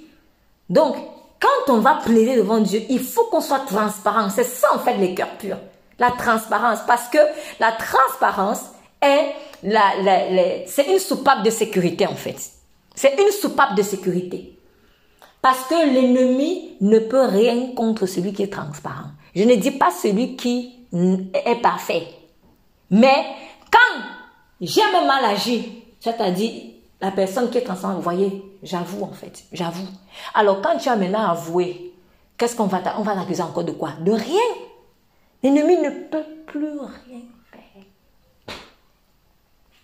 Mais quand tu as des choses à cacher, non seulement il va pas t'encourager à dire, mais en plus il a le droit légal, il a le droit spirituellement légal de te faire du mal. Pourquoi? Parce qu'il dira toujours à Dieu, non, cette personne a ce qui m'appartient. J'ai le droit. Et Dieu est juste. Il va faire quoi? Il est obligé d'attendre que tu libères ce qui n'est pas à toi en fait. C'est important. Donc je ne peux pas dire que je crois en Dieu et quand je viens à lui, je ne restitue pas ce que j'ai pris dans le mal. La restitution est une des preuves d'une véritable conversion. Quand je dis restitution, dans restitution, c'est un champ large. Donc, je peux parler de restitution de choses physiques. Si j'étais un voleur, je volais l'argent des gens. Je me suis repenti. Oui, vraiment, Seigneur Jésus, maintenant je en toi. Si j'ai l'argent, il faut que je, faut, que je remette l'argent à la personne. Restituer veut dire aussi avouer des choses cachées. Tu ne peux pas prospérer avec Dieu si tu caches des choses. C'est impossible. Oui, on se cache souvent derrière c'est possible. Oui, les choses, quand celui qui est en Christ est une nouvelle créature. Les choses anciennes sont passées. Voici toutes choses sont devenues nouvelles. Mon ami, si tu avais un jour tué et que tu as caché là, ne crois pas que tu vas prospérer à Dieu sans avouer. Il faut, faut avouer ça. Il y a plein de choses que j'ai fait dans le passé et je suis obligée d'avouer si je veux la restauration, en fait. Complète. Et c'est même la preuve que j'ai vraiment avoué. Parce que quand je suis en Christ, à vrai dire, je n'aurai plus honte de ça. Donc, quand la honte disparaît, c'est la preuve que j'étais vraiment, je suis vraiment libérée. Voilà. Donc, quelqu'un qui, euh, je sais pas moi, euh, qui était, euh, voilà, vous voyez les gens qui témoignent souvent, qui sont aujourd'hui des grands, des serviteurs, des servants de Dieu. Oui, j'étais sorcière, je mangeais les gens, tout ça. Vous croyez que c'est un plaisir? Mais pourquoi la personne le dit Mais c'est parce qu'elle s'est réconciliée avec Dieu? Et elle sait qu'on ne peut plus l'accuser. Satan ne peut plus l'accuser. Donc elle n'a plus honte de venir dire, moi j'étais une sorcière, je mangeais les gens. Mais maintenant, si c'est moi, si l'enfant de la voisine là, qui a disparu il y a 10 ans, je sais que c'est moi qui ai fait ça. Quelques temps plus tard, je donne ma vie à qui je tâche, je ne vais pas m'en sortir. Il faut dire la vérité. Donc il y a plein de choses qu'on a fait dans le passé. En fait, c'est ça qui nous bloque aujourd'hui parce qu'on n'a pas libéré. Et ces choses-là agissent comme des témoins en fait des témoins spirituels, parce que tes œuvres sont des témoins. Si tes bonnes œuvres témoignent pour toi, tes mauvaises œuvres témoignent aussi pour toi. Donc Christ est venu déchirer en fait cette ordonnance d'accusation. Mais s'il a déchiré, alors avoue. Parce que si tu n'avoues pas, c'est comme s'il n'a pas déchiré. Il a déjà déchiré, donc avoue-la. Si tu n'avoues pas, c'est que tu n'as pas cru en ce qu'il a déchiré. C'est comme quelqu'un qu'on a libéré et qui dit qu'il reste en prison. Tu restes en prison pourquoi? J'ai tué. Mais on t'a libéré. Non, j'ai tué. Je reste. Non, c'est bizarre. C'est bizarre. Ou alors, je prends encore notre cas. On, on, a ouvert la porte de la prison. Tu es sorti. Et quand les gens te disent, hey, mais tu devais être en prison. Oui, oui, oui, oui, oui, oui, mais je suis sorti. Mais tu es sorti, mais qu'est-ce qui s'est passé et tout? Mais en fait, tu ne veux pas avouer que, bon, là où vous voyez là, j'avais tué, mais on m'a gracé et maintenant je suis sorti. Dis seulement que Christ m'a libéré, Christ m'a libéré. Mais t'as libéré de quoi en fait? Christ nous a libéré de quoi exactement? Il y a beaucoup de gens qui disent Christ m'a libéré, mais ils n'arrivent pas à mettre le mot exact de, de quoi il t'a libéré. Quand tu n'arrives pas à mettre le nom, ça signifie que tu caches quelque chose. Et ce truc caché là, il est là à l'est, cocooning, dans ton être intérieur. Et tu n'arrives pas à prospérer. C'est pour cela que Dieu veut qu'on avoue des choses. Quand on demande pardon, quand on demande au Seigneur, quand on vient à lui, je donne ma vie à Jésus, machin, et que euh, euh, euh je te demande pardon pour tous les péchés que j'ai commis et tout ça là. Bon, ça là c'est général. Peut-être tous les péchés là, tu ne connais pas tout. Mais sache que quand tu vas commencer à marcher dans la sanctification, ça va, tu vas commencer à mettre des noms. Tu vas devoir mettre des noms. Pourquoi? Sinon, on n'est pas dans la vérité. Pardonne-moi pour tous mes péchés. Ok. Ça, c'était le 1er janvier que tu avais dit ça. Bon, allez, le Saint-Esprit est descendu. Maintenant, tu commences à marcher à noter de vie. Puis quand tu commences à grandir dans la sanctification, le 1er février, Dieu te dit, euh, tu sais, euh, tu avais maudit ton père. Toi, tu avais oublié le 1er janvier que tu avais maudit ton père. Mais le 1er février, le Saint-Esprit commence à te dire, en fait, dans les pardonne-moi mes péchés là, dans mes péchés là, il y avait, tu avais maudit ton père, ça là, ce n'était pas bien. Ah oui, c'est vrai. Oh, c'est pas bien de me dire, hein, son père, tout ça là, parce que vraiment, je me cherche des problèmes. Bon, et là, tu demandes spécifiquement pardon pour ça. En, en masse, il y aura encore autre chose. Pourquoi c'est important? Parce que s'il y a les points spécifiques que Dieu a pointés et pour lesquels je ne me suis pas repenti, ça montre que je n'ai pas compris que c'était mauvais. Du coup, je vais reproduire les mêmes erreurs. Quelqu'un qu'on a libéré mais qui ne sait pas de quoi on l'a libéré, il va reproduire les mêmes erreurs. Si on t'a mis en prison, tu es en prison, tu es en prison parce que tu égorgeais les gens. Tu es sorti, mais tu ne sais pas. En fait, Peut-être tu ne sais pas que tu égorgeais les gens. Allez, toi tu ne sais pas que tu égorgeais les gens. Bon, je, je, prends un exemple vraiment très fallacieux, mais tu ne savais pas qu'en faisant ce que tu faisais là, ça s'appelle que égorger les gens. Donc on te met en prison pour ça. Tu ne sais même pas pourquoi tu es en prison. Maintenant, quand, imagine quand on te fasse sortir comme ça là. Quand on te fait sortir, puisque tu ne savais pas que prendre le couteau, mettre sur le cou, c'est égorger les gens, qu'est-ce qui va se passer? Tu vas continuer de faire ça. Pourquoi? Parce que pour toi, ça ne s'appelait pas égorger les gens. Toi, par exemple, tu appelais ça euh, se protéger. Voilà. Toi, tu mettais notre définition, se protéger. Comme pour toi, égorger les gens égalait, signifiait se protéger, tu vas continuer de vouloir te protéger et tu vas égorger les gens. Donc, c'est pour cela que c'est important de mettre des noms, en fait, sur des, fautes et le Saint-Esprit va t'inspirer, il va mettre des noms sur des fautes précises. Et quand il met un nom sur une faute précise, même si ça s'est passé il y a 20 ans, de grâce, sois humble, laisse-toi faire et reconnais. Comment on sait que Zachée s'est converti? C'est parce qu'il a fait la restitution. Si Jésus entrait, Zachée disait Alléluia, j'ai donné ma vie à Jésus, hein, j'ai donné ma vie à Jésus. Alors que tu caches l'argent que tu volais. Il n'y a pas repentance, il n'y a pas véritable conversion. Donc, comme Jean-Baptiste a dit, mais si vous vous êtes vraiment repenti, produisez les fruits de la repentance, produisez les fruits. Produisez les fruits. Donc les fruits sont la preuve que tu t'es vraiment converti. Donc restituons, s'il vous plaît, restituons. C'est à cause de ta mauvaise langue, un mariage s'est gâté. Pardon, faut aller arranger. Faut aller arranger. Faut aller arranger. Peut-être même qu'il y aura même des choses à avouer. En tout cas, il y aura des choses à avouer à ton entourage. Il y a des situations, des gens qui sont peut-être en train de pleurer aujourd'hui ah, parce que tu as fait ou dit quelque chose qui n'est pas bon. Je vais terminer avec ce témoignage. Je me souviens d'une personne, une ancienne camarade de classe dont je rêvais tout le temps. Et euh, quand je me suis mise à prier pour ça, le Saint-Esprit m'a dit, quand vous étiez en sixième, avec sa maman, elles sont allées voir un marabout pour voler ton intelligence. Et c'est pour cela que quand tu étais à cette période, tu as eu plein de difficultés scolaires, ce qui était vrai.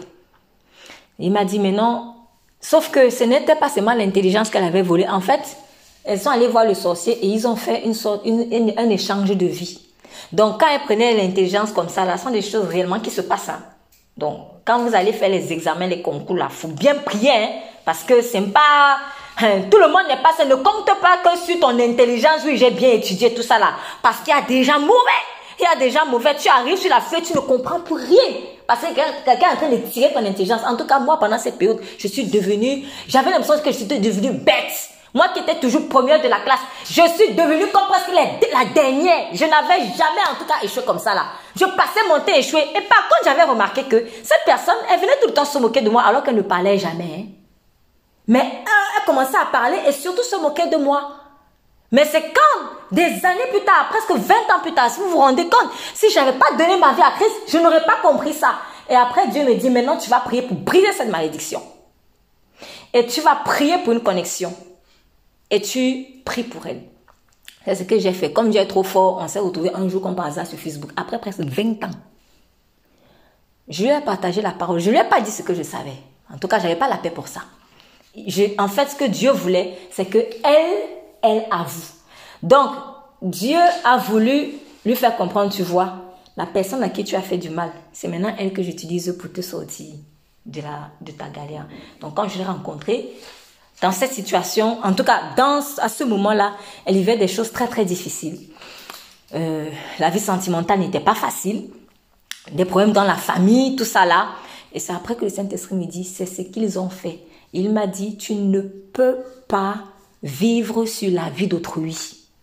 Tu ne peux pas vivre sur la vie d'autrui. Les histoires des échanges de vie, là, ça, c'est grave, ça. C'est mauvais. Tu ne peux pas vivre sur la vie d'autrui. Donc, si tu vis sur la vie d'autrui, tu es obligé de prendre ces combats. Tu es obligé de prendre, tu vas tout porter. Mais le problème, c'est que Dieu ne t'a pas équipé pour ça. Moi, je ne peux pas aller porter la vie d'une autre personne parce que Dieu ne m'a pas équipé pour ça. Si je chose 40, je chose 40. Je ne vais pas aller chercher à chausser le 37. À chacun sa pointure. Donc, j'ai parlé de Christ, j'ai évangélisé, j'ai prié pour elle, elle a dit merci.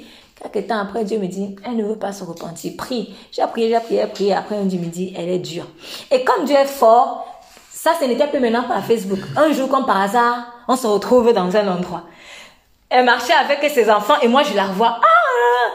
Quelques temps plus tard, on se retrouve encore. En fait, c'est comme si, c'est comme si en l'espace d'un mois, on se rencontrait physiquement plusieurs fois, comme par hasard. En fait, Dieu est en train d'insister. Demande pardon, demande pardon, demande pardon. C'est ça qui va te libérer. Avoue ce que tu as fait. Avoue ce que tu as fait. Les gens croient que le temps efface le péché. Le temps n'efface pas le péché. C'est le sang de Jésus qui efface le péché. Donc, si tu as fait des choses ou si tu as laissé faire, si tu as été complice de choses qui se sont passées il y a même très longtemps, il se pourrait que ce soit ces choses-là qui sont en train de parler contre toi aujourd'hui. Avoue seulement. Donc, dans les songes, je voyais que eh, eh, eh, même le mariage, mon mariage, elle avait pris. Tout, en fait, plein de choses, elle avait pris. Le travail, pris. Les enfants, pris. En fait, ma vie lui appartenait. Ah, j'ai prié pour briser, j'ai récupéré ce qui est à moi. Donc, c'est aussi l'occasion de dire, si vous voulez jouer les paresseux spirituels, les gens vont s'asseoir sur vous, là, vous-même, vous n'aurez rien.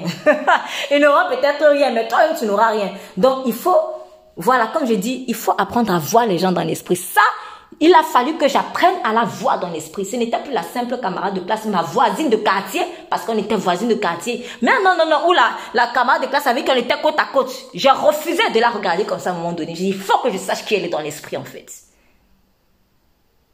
Donc, franchement, faisons, euh, soyons sages, avouons, parce que euh, il y va de notre salut. Père, au nom puissant de Jésus, je te remercie pour ta parole. Et je prie pour que vraiment chacun puisse intégrer l'importance vraiment de marcher dans la vérité et surtout ce principe des deux témoins. Je prie, Esprit de Dieu, pour la sagesse, pour celui qui doit prendre des décisions. Seigneur, qu'il puisse s'appuyer vraiment sur des témoins que toi-même tu vas vraiment produire. Et si même il n'y aurait pas de témoins physiques, Père, qu'il puisse avoir la sagesse de compter sur toi. Je prie pour celui qui vient, Seigneur, se plaindre en justice afin que l'intégrité soit son partage. Que chacun, chacune des personnes qui écoutent ce message prenne conscience de ce que les yeux de l'éternel sont partout et il voit tout. Et je te prie enfin, ô éternel, que nous apprenions à connaître notre prochain dans l'esprit et non pas dans la chair, afin que l'amour, la sagesse, la puissance et la révélation nous accompagnent tous les jours. J'ai prié ainsi dans le nom puissant de Jésus-Christ. Amen.